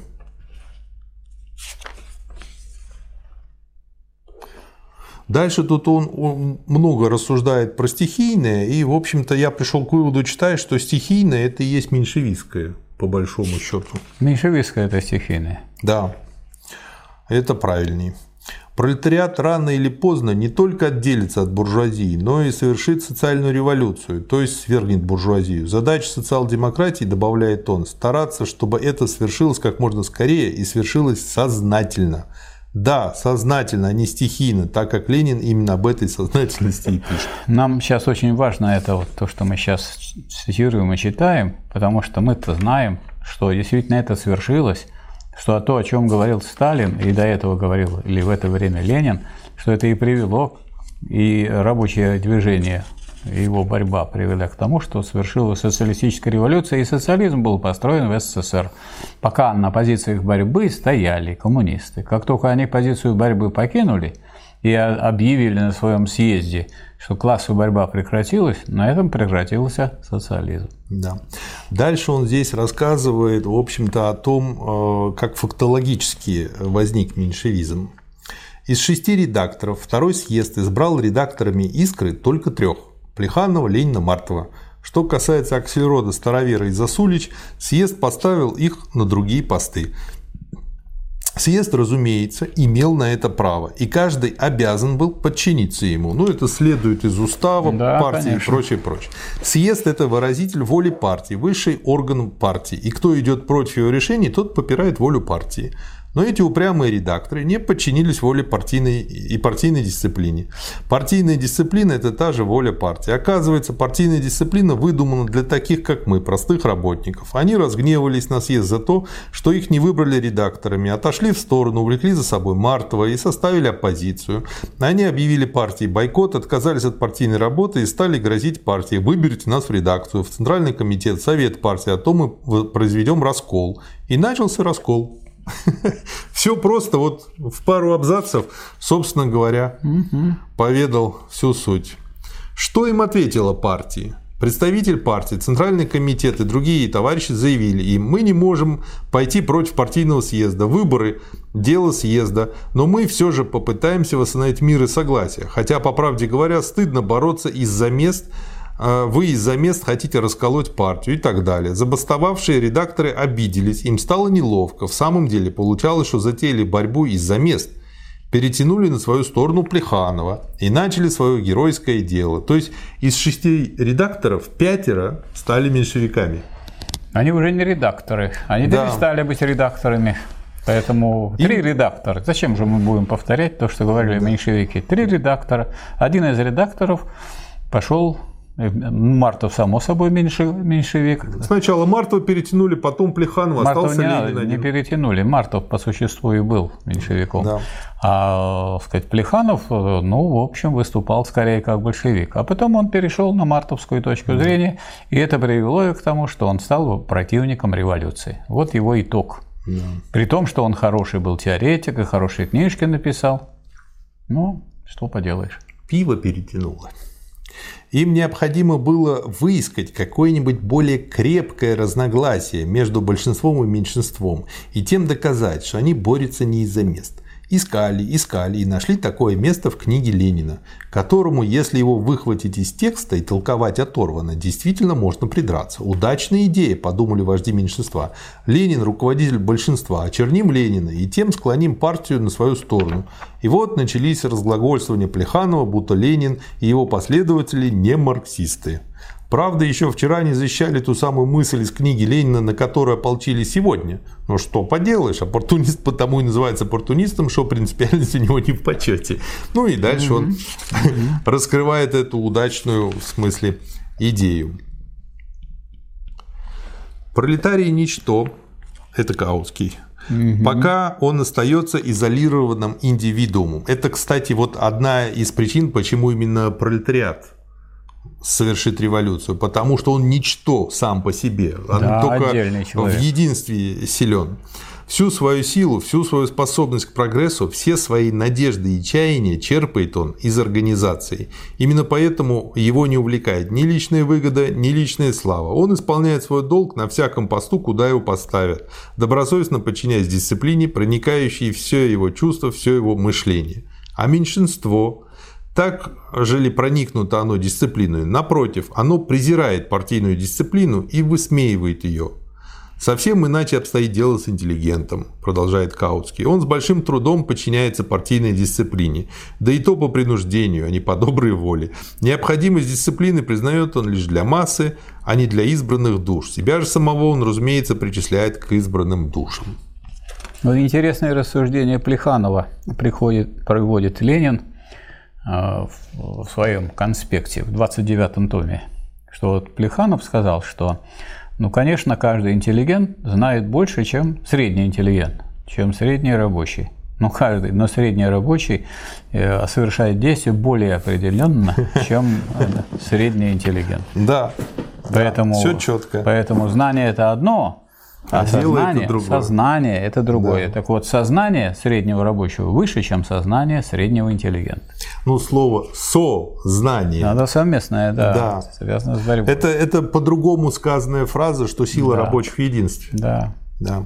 Ну и дальше он тут э, в конце пишет, что тенденция пролетарской стойкости и тенденция интеллигентской шаткости. И хлюпкости. Да. Потихонечку мы добрались до середины. Дальше очень интересный материал «Временное революционное правительство и социал-демократия». Так. Что должно сделать Временное правительство? Да. Оно должно разоружить темные силы, обуздать врагов революции, чтобы они не могли вновь восстановить царское самодержавие. Одним словом, Временное правительство должно полностью осуществить нашу программу «Минимум» и немедленно приступить к созыву Всенародного учредительного собрания, которое навсегда, в кавычках, узаконит изменения, происшедшие в общественной жизни. Кто должен войти во Временное правительство? Вот опять, прямо вот Гегель все выводит. Пролетариат и крестьянство будут господствовать на улице, они будут проливать свою кровь. Ясно, что они должны господствовать и во временном правительстве. Ну, что, естественно, меньшевикам, кадетам не подходило. Все это так говорят нам. Но что общего между пролетариатом и крестьянством? Общее то, что они оба ненавидят остатки крепостничества. Оба они борются не на жизнь, а на смерть царским правительством. Оба они хотят демократической республики. Это, однако, не может заставить нас забыть ту истину, что различие между ними гораздо значительнее. В чем состоит различие? В том, что пролетариат – враг частной собственности, он ненавидит буржуазные порядки. И демократическая республика нужна ему лишь для того, чтобы собраться силами, затем свергнуть буржуазный строй. Тогда как крестьянство привязано частной собственности, привержена буржуазным порядкам, и демократическая республика ему нужна для того, чтобы укрепить основы буржуазного строя. Нынешняя революция буржуазная, то есть она не затрагивает частной собственность. Следовательно, крестьянство в настоящее время не имеет никаких оснований к тому, чтобы обращать свое оружие против пролетариата. Но при этом нужно помнить, что оно все-таки имеет мелкобуржуазное основание.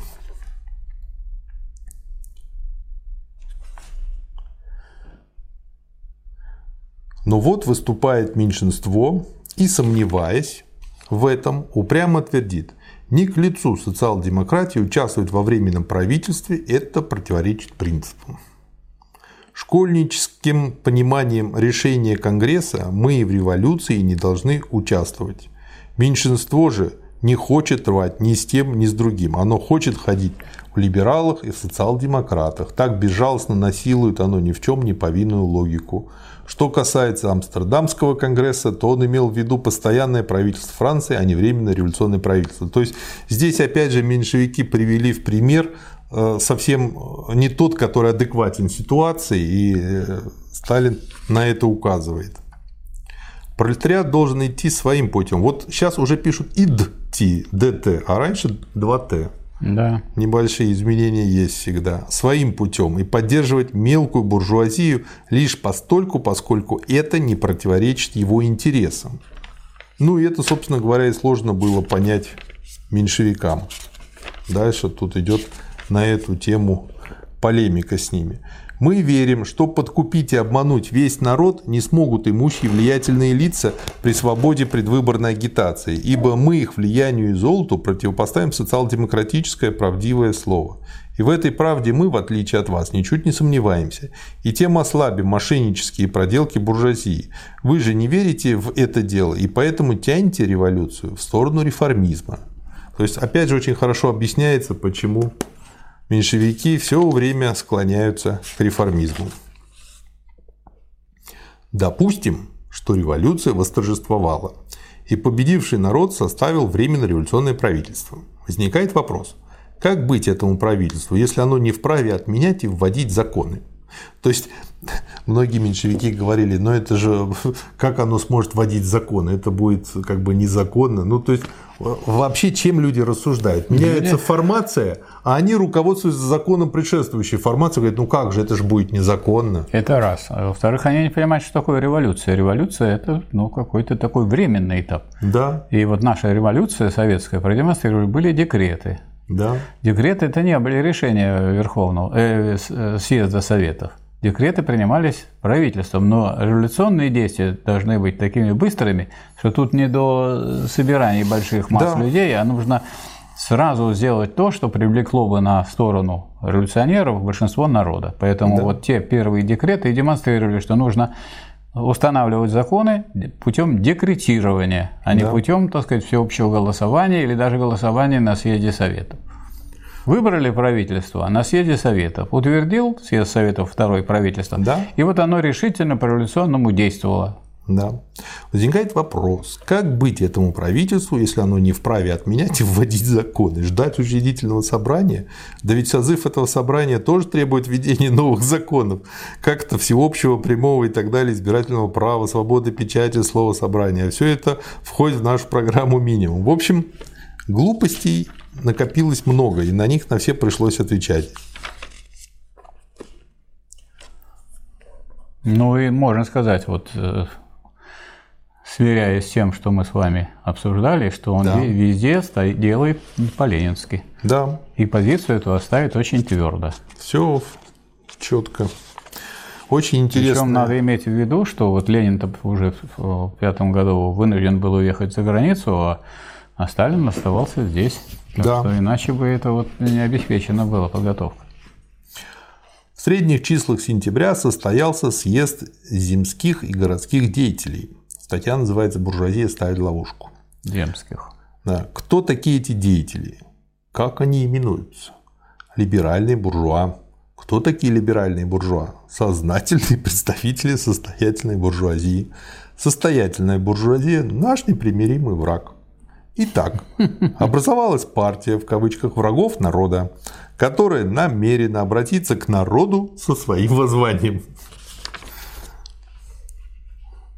Чего хотят эти господа? Что они отстаивают в своем воззвании? Они не социалисты, они ненавидят социалистическое движение. Они не демократы, они ненавидят демократическую республику. Они хотят лишь немного урезать права царя.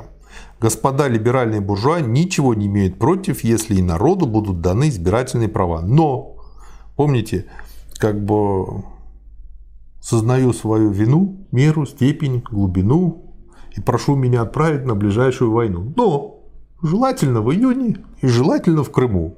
И тут, угу. но лишь условием, если над палатой народных представителей будет восседать палата богачей, которая обязательно постарается исправлять и отменять решения палаты народных представителей. Да. Как сейчас, один в один. Сейчас нет народных представителей. Да сейчас и этого нет, сейчас еще веселее. Бебель говорил, что советует вам враг, то вредно для нас. Враг советует, примите участие в Думе. Ясно, что участие в Думе вредно для нас. Враг советует, расширьте права Думе. Думы. Ясно, что расширение прав Думы вредно для нас. Подорвать доверие к Думе, опозорить его в глазах народа. Вот что мы должны делать. Не расширение прав Думы, а расширение прав народа. Вот что нам нужно. Очень хороший материал. Так, две схватки. 9 января и декабрь того же года, 1905. Чем интересна эта статья? Тем, что он анализирует, собственно говоря, а как они проходили, почему, делает из этого очень интересные выводы.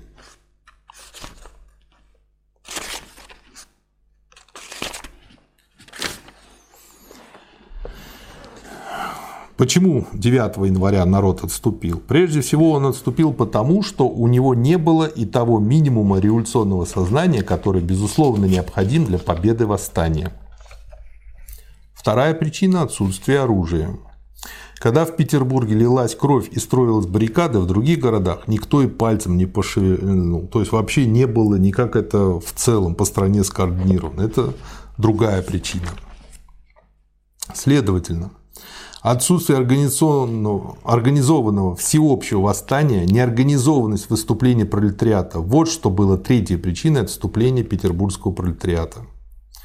Отсутствие единой сплоченной партии – четвертая причина. И, наконец, если крестьянство и войска не присоединились к восстанию и не влили в него новых сил, то и это произошло потому, что в слабом и кратковременном восстании они не могли видеть особой силы, а к слабым, как известно, не присоединяются. Это очень важно. Вы хотите, да. чтобы за вами шло большинство, надо набрать силу.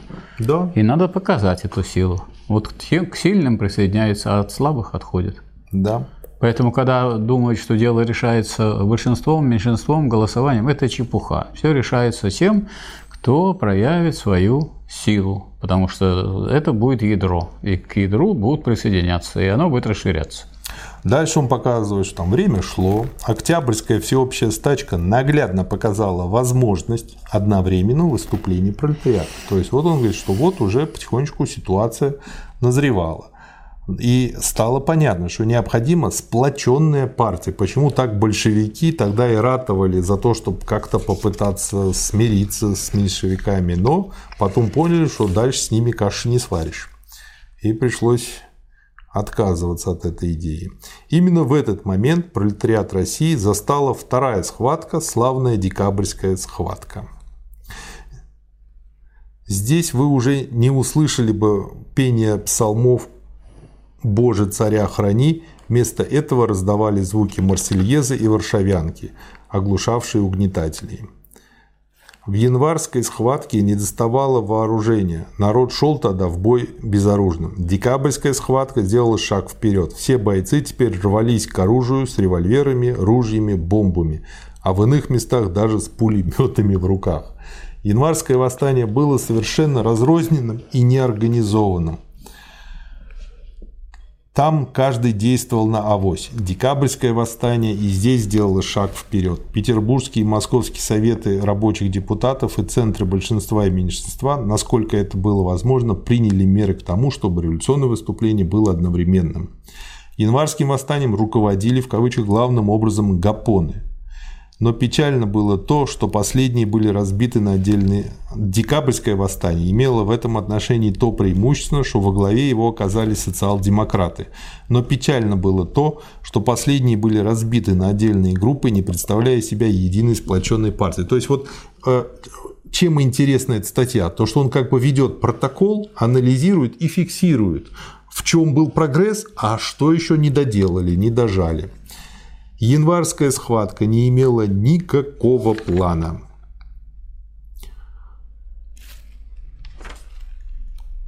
Декабрьская схватка имела лишь то преимущество, что она ясно поставила этот вопрос и то только в ходе борьбы, а не в самом начале ее.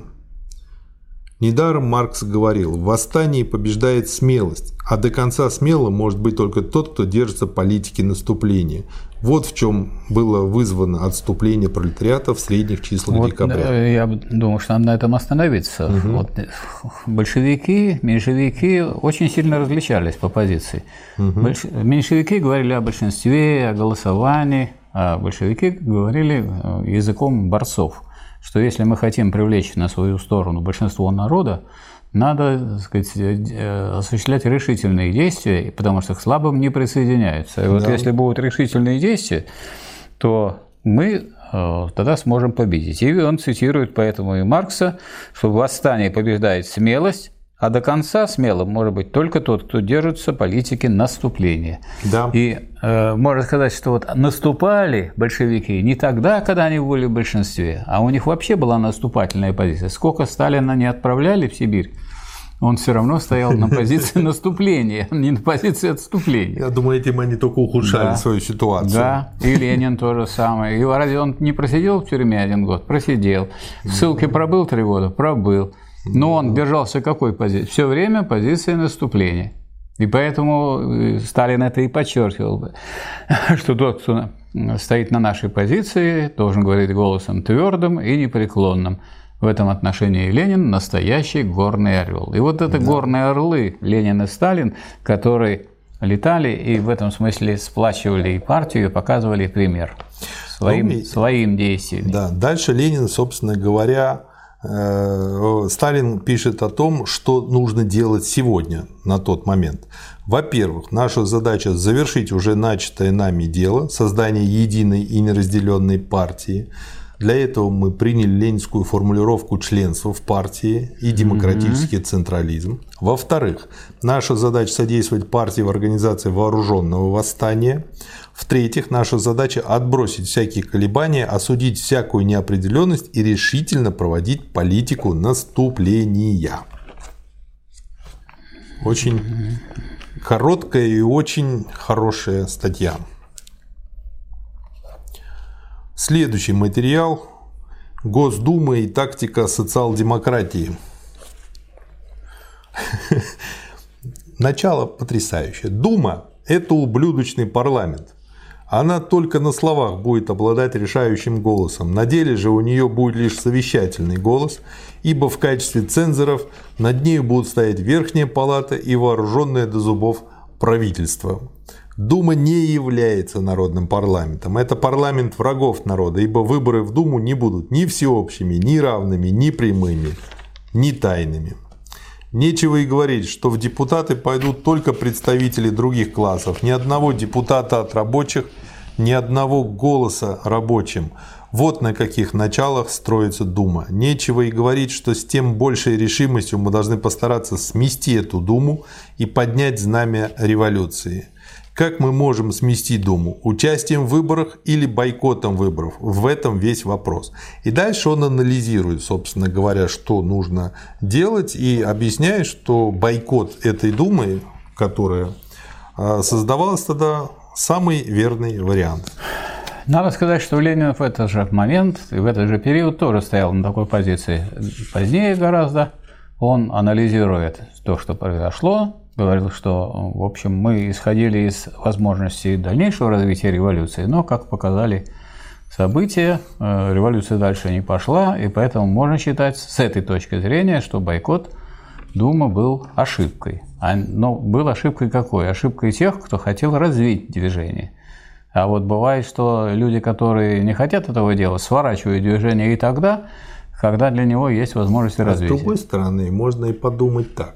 Да, это была ошибка, но зато уже был опыт развития, опыт борьбы. да. И это позволило дальше это осознать, Да. проанализировать и уже потом использовать Да. эти уроки в будущем. Ну, скажем, вот э, отношение к учредительному собранию. Учредительное собрание собрали, дали им возможность высказаться, и после этого на этом закончили это учредительное собрание. Так что можно сказать, Да. ну, продемонстрировали, чего стоит это самое собрание. Мне очень понравилось, э, какие два условия необходимы для подлинной социал-демократической тактики. На мой взгляд, их можно взять и сейчас на вооружение. Первое. То, что она не должна противоречить ходу общественной жизни. Ну, то есть, грубо говоря, как бы не плюй против ветра. Второе. То, что она должна все выше и выше поднимать революционный дух масс. Добавите еще третий, Михаил Васильевич. Нет, не добавлю. Ну, значит, принимаем как есть. Да. Итак, тактика участия невольно служит укреплению Царской Думы, ослабляет революционный дух масс, затемняет революционное сознание народа, но не в состоянии создать никаких революционных организаций, идет вразрез с развитием общественной жизни и как таковая должна быть отвергнута социал-демократией. Можно сказать другое, что участие или неучастие в делах Думы Это не самый главный вопрос для социал-демократии, потому что через думскую политику никогда не придешь к социализму. Да. Поэтому это вот не тот случай, когда э, по этому поводу так сказать, делать очень крупные выводы нужно. Дальше тут идут две больших работы «Аграрный вопрос» и «Анархизм и социализм», в которых как раз-таки вот то, что мы в введении от э, автора прочли, есть э, определенные неточности, от которых он потом отказался, но которые здесь присутствуют, поскольку то, что написано пером, не вырубишь топором. Итак, аграрный вопрос. Крестьяне хотят получить помещичьи земли. Крестьяне хотят уничтожить остатки крепостничества. Вот такие голоса раздаются теперь в оставших селах и деревнях России. Ошибаются те, кто пулями рассчитывает заставить крестьян замолчать. Ошибаются и те, кто голыми обещаниями, крестьянскими банками пытаются умиротворить крестьян. Как заполучить крестьянству помещичьи земли в свои руки? Крестьян не спасет выкуп земель. Те, кто советует им льготный выкуп – предатели – ибо они стараются поймать крестьян в маклерские сети и не хотят, чтобы освобождение крестьян совершилось руками самих же крестьян. Единственный путь – это отобрание помещичьих земель, то есть конфискация этих земель. Крестьяне раз навсегда должны усвоить ту мысль, что с помещиками нужно вести не торг, а борьбу. Но это ведь еще и точка зрения вот, противников большевиков, угу. которая состоит в том, что они стоят на буржуазной позиции, дескать, купим, как да. могут крестьяне выкупить? Смешно. Крестьяне обездоленные, у них таких денег нет. А тогда можно заломить такую цену, что они надолго сказать, потеряют какие-то свои экономические возможности. Да. И дальше он тут разбирает несколько вариантов. Первый вариант что делать с землей. Отобранные земли должны быть переданы деревне в общую собственность. Теперь же должна быть уничтожена частная собственность, должны быть равные наделы и так далее. Этот вариант называется социализация земли. А, он пишет, что что касается уравнительного землепользования, то надо заметить, что это лишь пустые слова.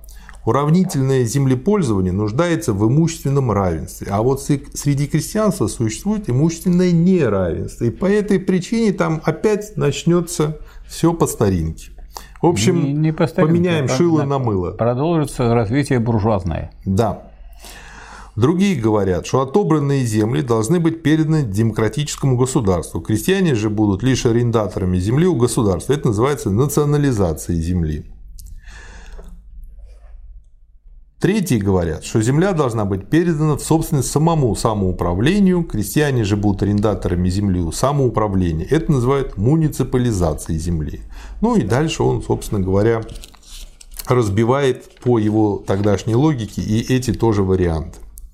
Мы видели, что ни социализация, ни национализация, ни муниципализация, ни одна из этих не, э, не может удовлетворить, мер не может удовлетворить должным образом интересы нынешней революции. Ясно, что земли, отобранные крестьянами, должны быть переданы самим крестьянам, для того, чтобы дать им возможность разделить эти земли между собой. И он э, тогдашнюю свою логику тогда объясняет тем, что это будет способствовать развитию капитализма. А, в России. Но потом он пришел к выводу, что Ленин был прав и гораздо более а, быстрее тот же капитализм, как это не парадоксально, разовьется при национализации земли.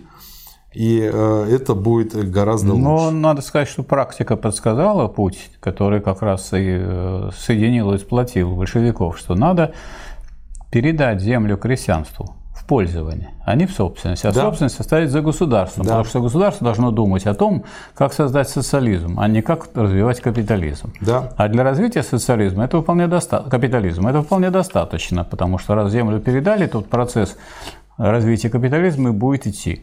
Да. Будут богатые, будут бедные, будут середняки, но государство должно стоять на позициях бедняков, а не на позициях э, кулаков или даже позициях середняков. Да.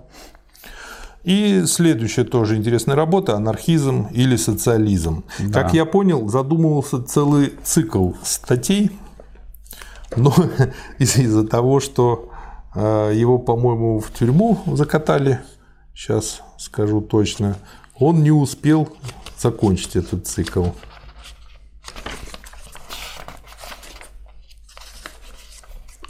Поскольку Ленина преследовали больше, Сталина преследовали больше, чем Ленина, то Сталин немножко меньше написал. Да. Он написал, продолжение следует.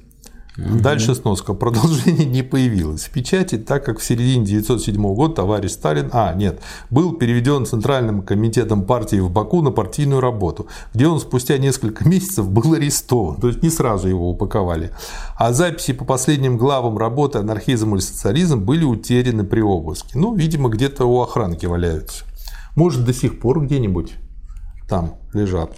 А так э, работа тоже очень интересная, хотя тоже есть вопросы, ну, которые Сталин и отметил во введении. У буржуазии есть своя идеология, это так называемый либерализм. Есть своя идеология и у пролетариата, это, как известно, социализм. Социализм делится на три главных течения – реформизм, анархизм и марксизм. И дальше он хорошо разворачивает эти три понятия. На мой взгляд, очень здорово все очень четко, чем они отличаются. После этого он раскрывает диалектический метод, что, собственно говоря, одним из моментов э, марксизма является этот метод, без которого он не может существовать. И опять же, вот мне нравится, как он пытается на пальцах простому человеку это объяснить. И вот тут вот меня заинтересовала одна цитата. Я думаю, она является, возможно, причиной многих ошибок, ну вот таких фраз, когда говорят, что бытие определяет сознание. Потому что вот тут цитата э, дается, что сейчас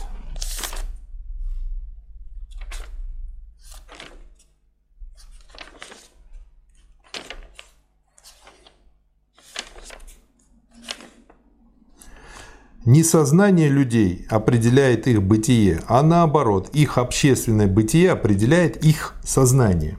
Да. Я думаю, что вот если тут нужно слово их заменить на слово общественное сознание, а и... многие люди не заменяют его а просто как бы убирают его из ну, в целом восприятия людей. и получают, да, что определяет сознание. Ну, общественное бытие ведь тоже противоречиво, поэтому и сознание может быть тоже противоречиво, в той мере, в какой мы имеем да. элементы там Да, ну вот это вот не очень удачное выражение, а оно может быть двояко понято, поэтому лучше бы тут слово «их» общественным заменить. Ну вот я хотел немножко вернуться чуть-чуть назад. Да.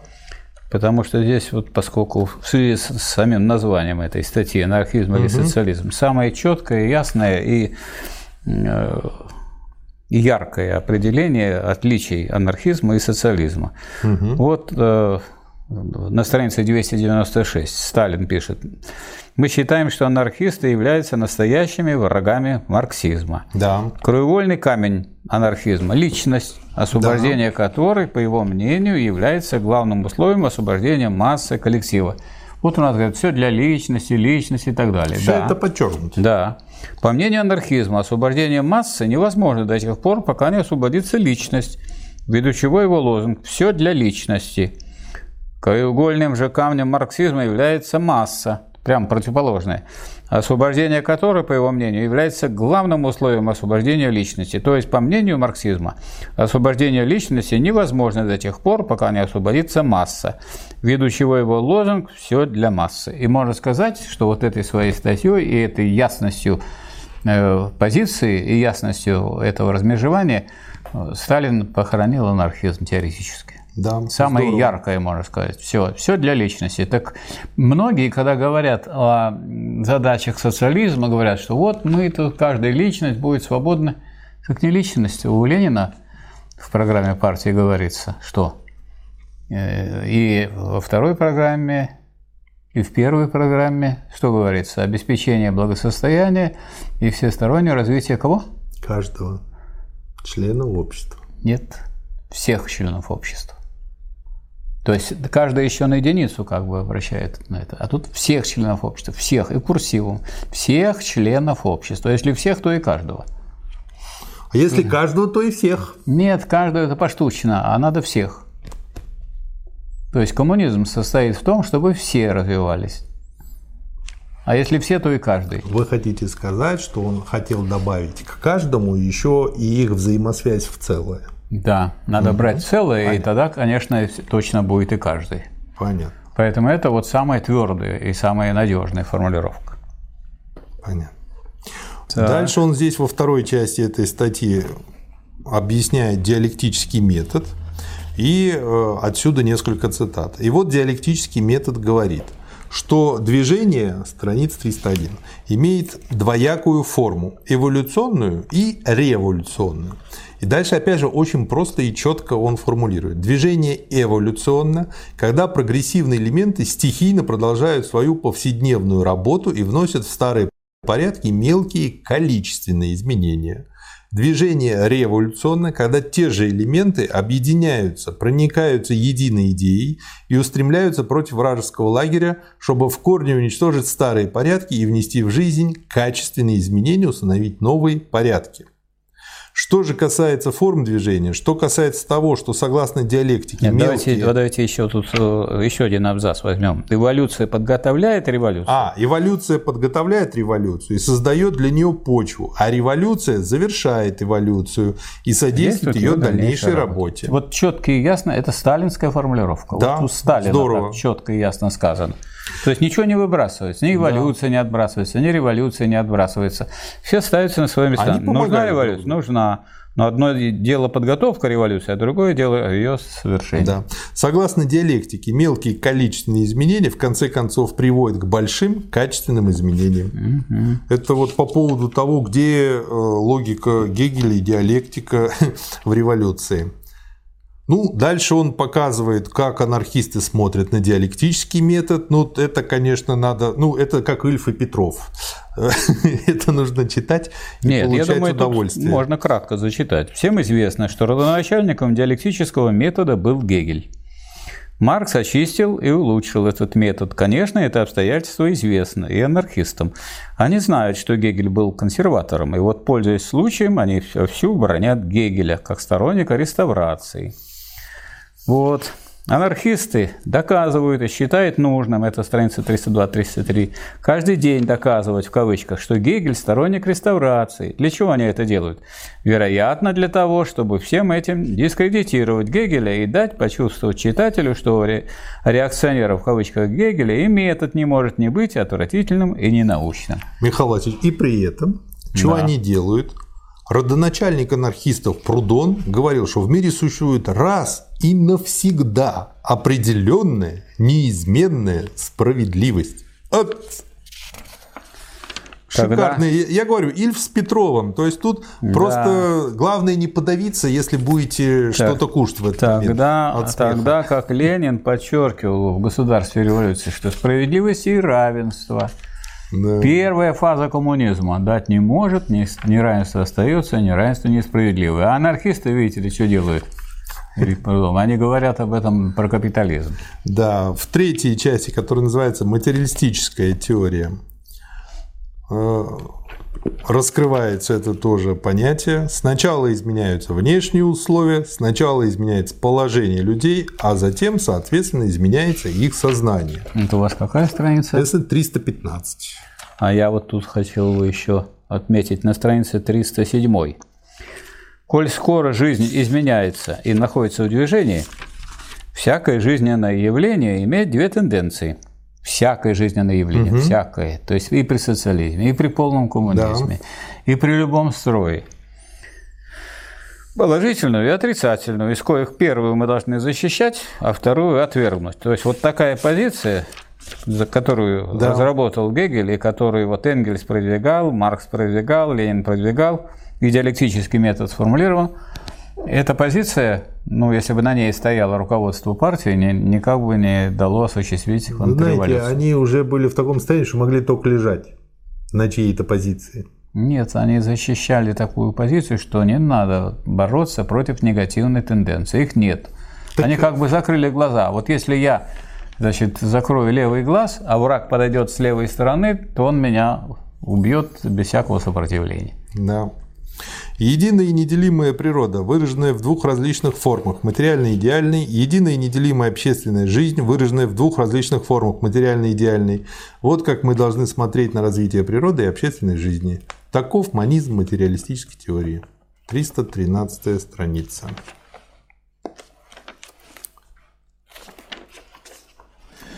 Если сначала изменяются экономические условия, а затем, соответственно, изменяется сознание людей, то ясно, что обоснование того или иного идеала мы должны искать не в мозгу людей, не в их фантазии, а в развитии их экономических условий.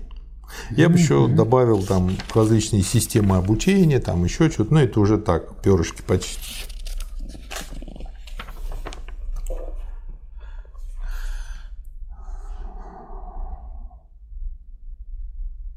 Капиталистическое производство не может быть чем-то единым и организованным. Оно сплошь раздроблено на частные предприятия отдельных капиталистов. Во-вторых, ясно также и то, что прямой целью этого раздробленного производства является не удовлетворение потребностей населения, а производство товаров для продажи с целью увеличения прибыли капиталистов – Таким образом, кризисы, безработица, перерывы в производстве, анархия производства и тому подобное являются прямым результатом неорганизованности современного капиталистического производства. Это какая у вас страница? 333. Это угу. прямо вот надо да. читать нынешним деятелям, нашим тамошним. Все это актуально. Главная цель будущего производства, непосредственно, имеется в виду социалистического, непосредственное удовлетворение потребностей общества, а не производство товаров для продажи ради увеличения прибыли капиталистов. Да. Это вот тоже вот очень хороший корешок да. дальше к Ельмеевской теории.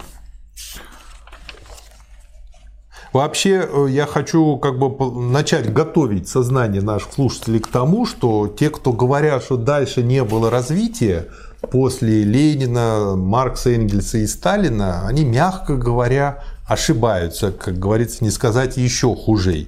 И поэтому мы, прочтя вот это все, начнем читать дальше. Вот я тоже хотел бы обратить э, вот э, на такие сказать, положения которые являются архиактуальными в свете угу. того, что произошло в Советском Союзе. 332 страница. Работа «Анархизм или социализм». Угу. Капиталистический строй зиждется на товарном производстве. Да. Здесь все принимает вид товара, везде господствует принцип купли-продажи. На странице 334. Будущее общество, общество социалистическое. Это означает также и то, что там вместе с эксплуатацией будут уничтожены товарное производство и купля-продажа. Да. Поэтому там не будет места покупателям, продавцам рабочей силы, нанимателям и нанимающимся. Там будут только свободные труженики. Ну и он... Э, и ниже, здесь же не, здесь не будет места для товарного производства, борьбы за прибыль и, там, и так далее. И он пишет, что, собственно говоря, в самом капитализме это рождается. Процесс производства уже при капитализме принял общественный коллективистский характер – а так как общественному характеру производства не соответствует частный характер присвоения, так как современный коллективистический труд неизбежно должен привести к коллективной собственности, да. то само собой ясно, что социалистический строй с такой же неизбежностью последует за капитализмом, как за ночью следует день. Вот я хочу сказать, что у нас еще, так сказать, между капитализмом и первой фазой коммунизма, то есть социализмом, лежит переходный период. И вот в этом переходном периоде Э, происходит, так сказать, нечто среднее, э, о чем Ленин писал в своем наказе от Совета труда и обороны местным советским учреждениям. Это 21 год. Он писал «Государственный продукт, продукт социалистической фабрики, обмениваемый, обмениваемый на крестьянское продовольствие, не есть товар в политико-экономическом смысле. Почему? Угу. А потому что цель-то это не, не в том, чтобы получить больше прибыли, а потребность удовлетворить. Вот. Во всяком случае, не только товар, уже не товар, перестает быть товаром. Это одна вещь. Второе. Э, Бухарин написал книжку «Экономика переходного периода». Э, Ленин написал замечание на книгу Бухарина «Экономика переходного периода». Эти замечания в полное собрание сочинений Ленина не включили, потому что они противоречили той пози позиции, той политике, которая намечалась. Да. Бухарин пишет, при капитализме производится товар, а при социализме – продукт. Видите, такая табличка, а Ленин пишет справа. Не точно. Продукт, идущий в потребление не через рынок. Да. Вот. И это, конечно, они не могли опубликовать. Это да. они пропустили. Вот. Э, и э, есть другое вот э, издание, которое называется «Ленинские сборники». Там по мере нахождения собираются сказать, материал. Там написано опубликовано то, что я сейчас процитировал. В 11 и в 40-м Ленинском сборнике. Вот можно да. взять их, в большой библиотеке они есть, в больших библиотеках посмотреть и убедиться в этом. И для того, чтобы после фразы про день и ночь люди не расслаблялись, дальше Сталин пишет. В чем заключается то решающее средство, при помощи которого пролетариат свергнет капиталистический строй? 345 угу. страниц. Таким средством является социалистическая революция. Так что не расслабляйтесь, товарищи. Да. Социалистическую. Дальше очень тоже интересно. Социалистическую революцию нельзя рассматривать как неожиданный кратковременный удар – это длительная борьба пролетарских масс, которые наносят буржуазии поражений и захватывают ее позиции. Первой ступенью социалистической революции будет политическое господство пролетариата над буржуазией. Социалистическая диктатура пролетариата, захват власти пролетариатом – вот чем должна начаться социалистическая революция. Пролетариат обязательно должен иметь в своем распоряжении для этого военную силу. Итак, для осуществления социализма необходима социалистическая революция, а социалистическая революция должна начаться диктатурой пролетариата. То есть пролетариат должен захватить в свои руки политическую власть, чтобы при ее помощи экспроприировать буржуазию. А Ленин потом, развивая этот тезис, развивая эту позицию, писал в Великом почине, что диктатура пролетариата означает вот что, что только определенный класс – а именно городские, фабрично-заводские. Не весь класс рабочих, не все рабочие, а именно класс городских, э, фабрично-заводских промышленных рабочих в состоянии руководить всей массой трудящихся и эксплуатируемых во всей борьбе за полное уничтожение классов. То есть борьба продолжается, и она продолжается и при социализме. А когда она закончится, классовая борьба? Когда не будет классов. Да. А э, классы уничтожаются в первой фазе коммунизма, то есть при коммунизме они уничтожаются, но в первой фазе, когда будут уничтожены классы. Хотя уже в первой фазе социализм есть, как Ленин пишет в той же работе, есть уничтожение классов. Классы есть, но из этого не делается такой формально логический вывод, что значит классовые вообще. Нет, классы есть как уничтожающиеся. Социализм есть уничтожение классов как отмирающее, как да, уходящее, как родимые есть, пятна. уходит, как закат. Уходящий, Солнце закат, еще, еще есть, есть но, закат, но катится. Да, совершенно верно. Какие формы должны принять организации пролетариата? Самые распространенные и массовые организации – это профсоюзы и рабочие кооперативы. Цель союзов – борьба, главным образом, против промышленного капитала за улучшение положения рабочих в рамках современного капитализма. Цель кооперативов – борьба против торгового капитала за расширение потребления рабочих путем, путем снижения цен на предметы первой необходимости. Упомянутые организации не могут выйти за рамки капитализма, ибо целью их является улучшение положения рабочих в рамках капитализма. Следовательно, нужна еще такая организация, которая соберет вокруг себя сознательные элементы рабочих всех профессий, превратит пролетариат в сознательный класс и поставит своей главнейшей целью разгром капиталистических порядков, подготовку социалистической революции – такой организацией является социал-демократическая партия пролетариата. Она должна быть классовой, она должна быть революционной, она должна быть интернациональной. Поэтому необходимо, насколько это возможно, провести в организациях пролетариата принцип централизма в противоположность федералистской раздробленности. Все равно, будут ли этими организациями партии, союзы или кооперативы. Ясно также и то, что все эти организации должны строиться на демократической основе, разумеется, постольку, поскольку этому не помешают какие-либо политические иные условия. 349 Давайте не будем забывать, что это было написано при господстве царизма еще. Да. При господстве буржуазии. Да. А уже как Но написано. Настолько основательно люди, так сказать, да. понимали, в какую эпоху они живут, и готовили, и готовили настоящую революцию, что они все уже расписали, и все прошло да. как по писанному. Так и получилось. Да. Дальше он тут приводит рассуждения анархистов, ну, опять же, получает, ну, я говорю, напоминает мне произведение Ильфа с Петровым, когда он их разбирает, очень получите удовольствие. Ну, например, второе обвинение в кавычках анархистов заключается в том, что они отрицают революционность социал-демократии. Вы не революционер, вы отрицаете насильственную революцию, вы хотите установить социализм только посредством избирательных бюллетеней, говорят нам господа анархисты. Это просто как бы, не знаю, смешно. Дело Дальше том, что там такое же хотят сразу- хотят- Они хотят дальше. сразу перескочить э, к социализму, Поезд стой раз-два. минуя буржуазно-демократическую И республику. для тех, кто так не командует поездом, тот Да. не революционер. И Троцкий также. Без царя, а правительство рабочее. Это вот та же троцкистская позиция была. А Ленин говорил, без царя, а правительство пока будет буржуазное, пока рабочий класс хотя бы несколько месяцев не разовьется, не создаст свои органы власти.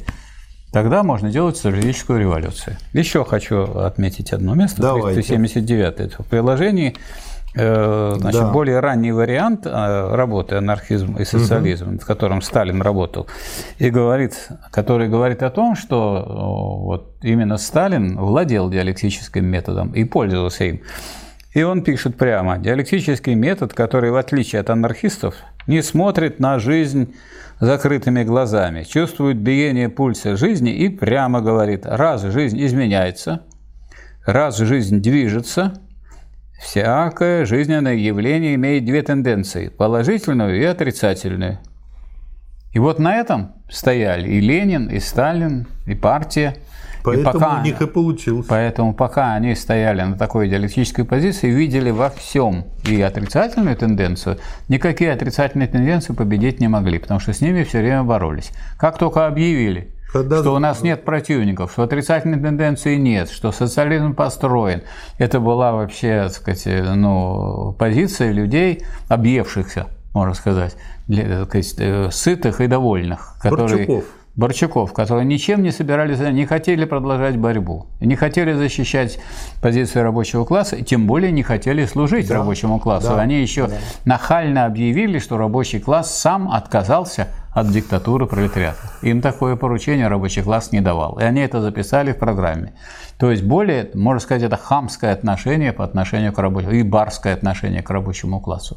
Поэтому мы и говорим о том, что сказать, контрреволюция совершилась на э, 22-м съезде в 1961 году, когда, так сказать, рабочий класс был поставлен в положение, так сказать, не уже не э, главной силы и не руководящей силы социалистического общества. И диктатура пролетариата была выброшена из пар- Самое главное в марксизме было выброшено. Такая партия не может осуществлять дальнейшее развитие социализма. А э, не бывает пустоты. Если вы не за диктатуру пролетариата, то значит вы за диктатуру Партия буржуазии. прогнила. Даже вы можете и не говорить об этом, но практика обязательно к этому придет. Если я от левого берега отплыл, значит я приплыву к правому.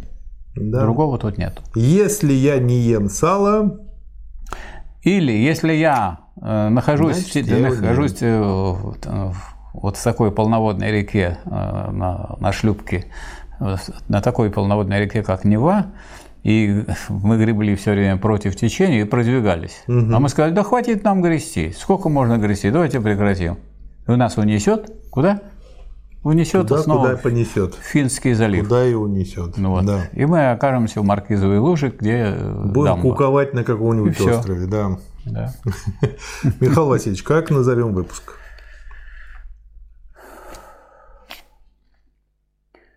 Ну, можно, я думаю, назвать так. Продолжение ленинизма. Ну, давайте поконкретнее. А это вот и есть, так сказать, начало. А продолжение. Вот Сталин продолжает ленинизм уже. Не Ленин, а Нет, это ленинизм. еще не продолжение. Ленин еще жив.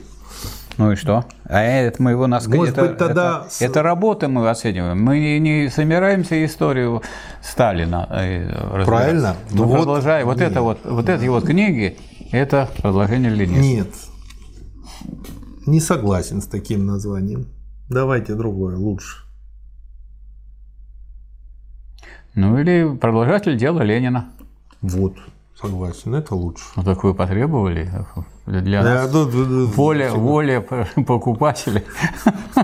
Михаил Васильевич, не скатывайтесь в товарные отношения. Ну, что? Ну вы же потребовали. Вот смотрите, какая шаткая интеллигенция. Ну а что делать? По-моему, да, так лучше будет. Продолжатель дела Ленина. Да. И даже Сталин не называем продолжатель. А кто продолжатель? Ну кого вы назовете продолжателем дела Ленина? И так понятно. Больше всё. некого назвать. Да. Поэтому неотделимо. И стоял все время Ленин, и Сталин, они все время вместе стояли. Мы можем добавить к этому, забегая вперед, что вот когда началась революция, то ну, ведь Ленин уже пришел когда? Уже когда был собран второй съезд Советов, да. а он находился здесь вот ну, на, у, станции Ланская, угу. вот, на последней э, конспиративной квартире, и вдвоем с рабочим они пошли. Да. И там на втором съезде его избрали уже председателем Совнаркома. На Болотной улице 13 недалеко тут, в Выборгском районе, в Ленинграде. Здание сохранено, там детский филиал Музея политической истории. Там произошло второе расширенное заседание ЦК по вопросу угу. о вооруженном восстании. Был э, собран военно-революционный центр по руководству восстанием. Ленин туда не входил.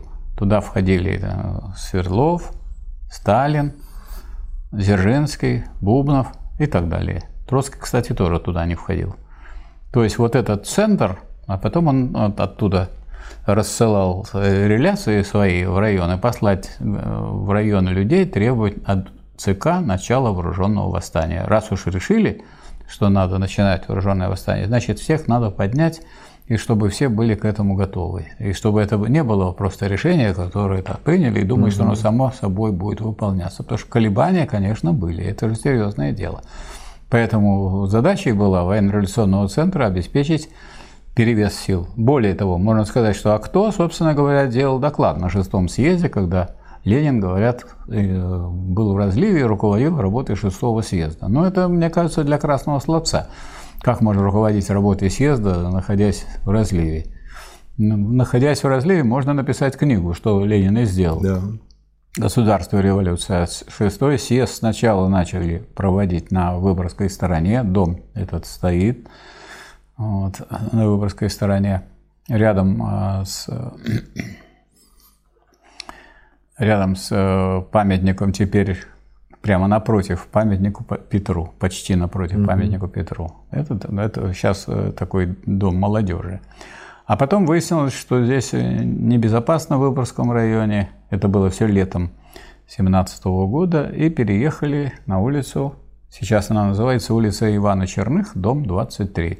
Очень подходящая для съезда, потому что это одноэтажное здание, очень широкое такое, большое. Ну, естественно, можно выпрыгнуть из любого окна без, угу. без какого-то риска. И двери есть и там, и там, и там. Угу.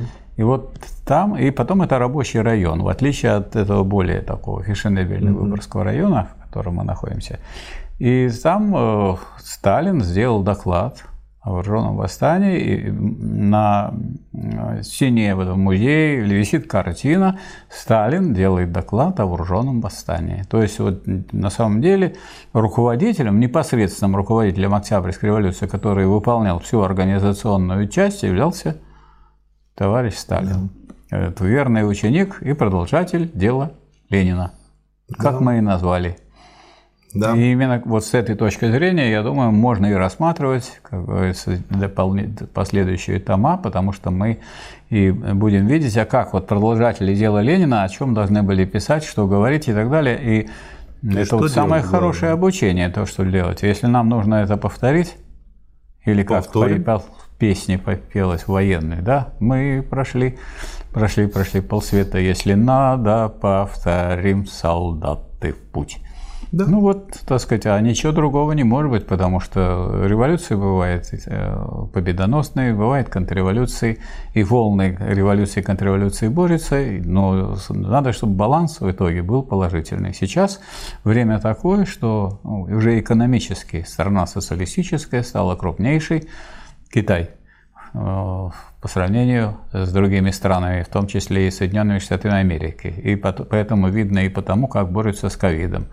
Но в Китае там буквально единицы болезней, а, да. а миллионы в Соединенных Штатах Америки. У нас хотя, по трендели, по трендели тоже сделали ковид хотя, хотя граждане, американцы, они все э, сказать, э, во всех почти странах, окружающих Россию, и в тех странах, где много очень населения, э, руководствуясь, видимо, принципом, как бы уменьшить количество населения Земли, которое провозглашалось впрямую, они сделали биологические лаборатории. Как вы думаете, что делают в биологических лабораториях? Это же военные лаборатории.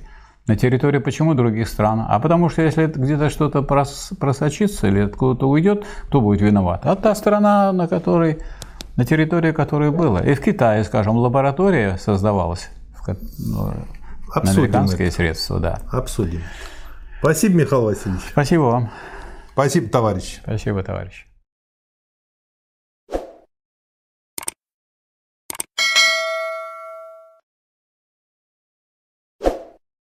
Хочу обратиться к вам с просьбой, чтобы вы поучаствовали в пропаганде, потому что пропаганда состоит не в том, чтобы сделать передачу, а еще и в том, чтобы расширить охват аудитории, потому что эти знания нужны не тому, кто их излагает, и не тому узкому кругу счастливчиков, которые, так сказать, их получают, а они нужны сегодня тем, кого обманывают на каждом шагу. Вы можете перепостить, вы можете порекомендовать эти э, наши материалы для того, чтобы люди их повесили на других ресурсах, вывесить на этих ресурсах или вывесить на этих ресурсах ссылки на вот эти э, материалы, которые вам понравились. Мы вам не хотим, э, так сказать, продать или, так сказать, просто посоветовать какой-то материал брать. Вы же сами пишете эти хорошие отзывы. Надо, чтобы то хорошее, то, что удается, то, что пользу приносит людям, чтобы оно расходилось хорошо. Надеемся, что вы в этом окажете помощь кому? Ну, всему народу.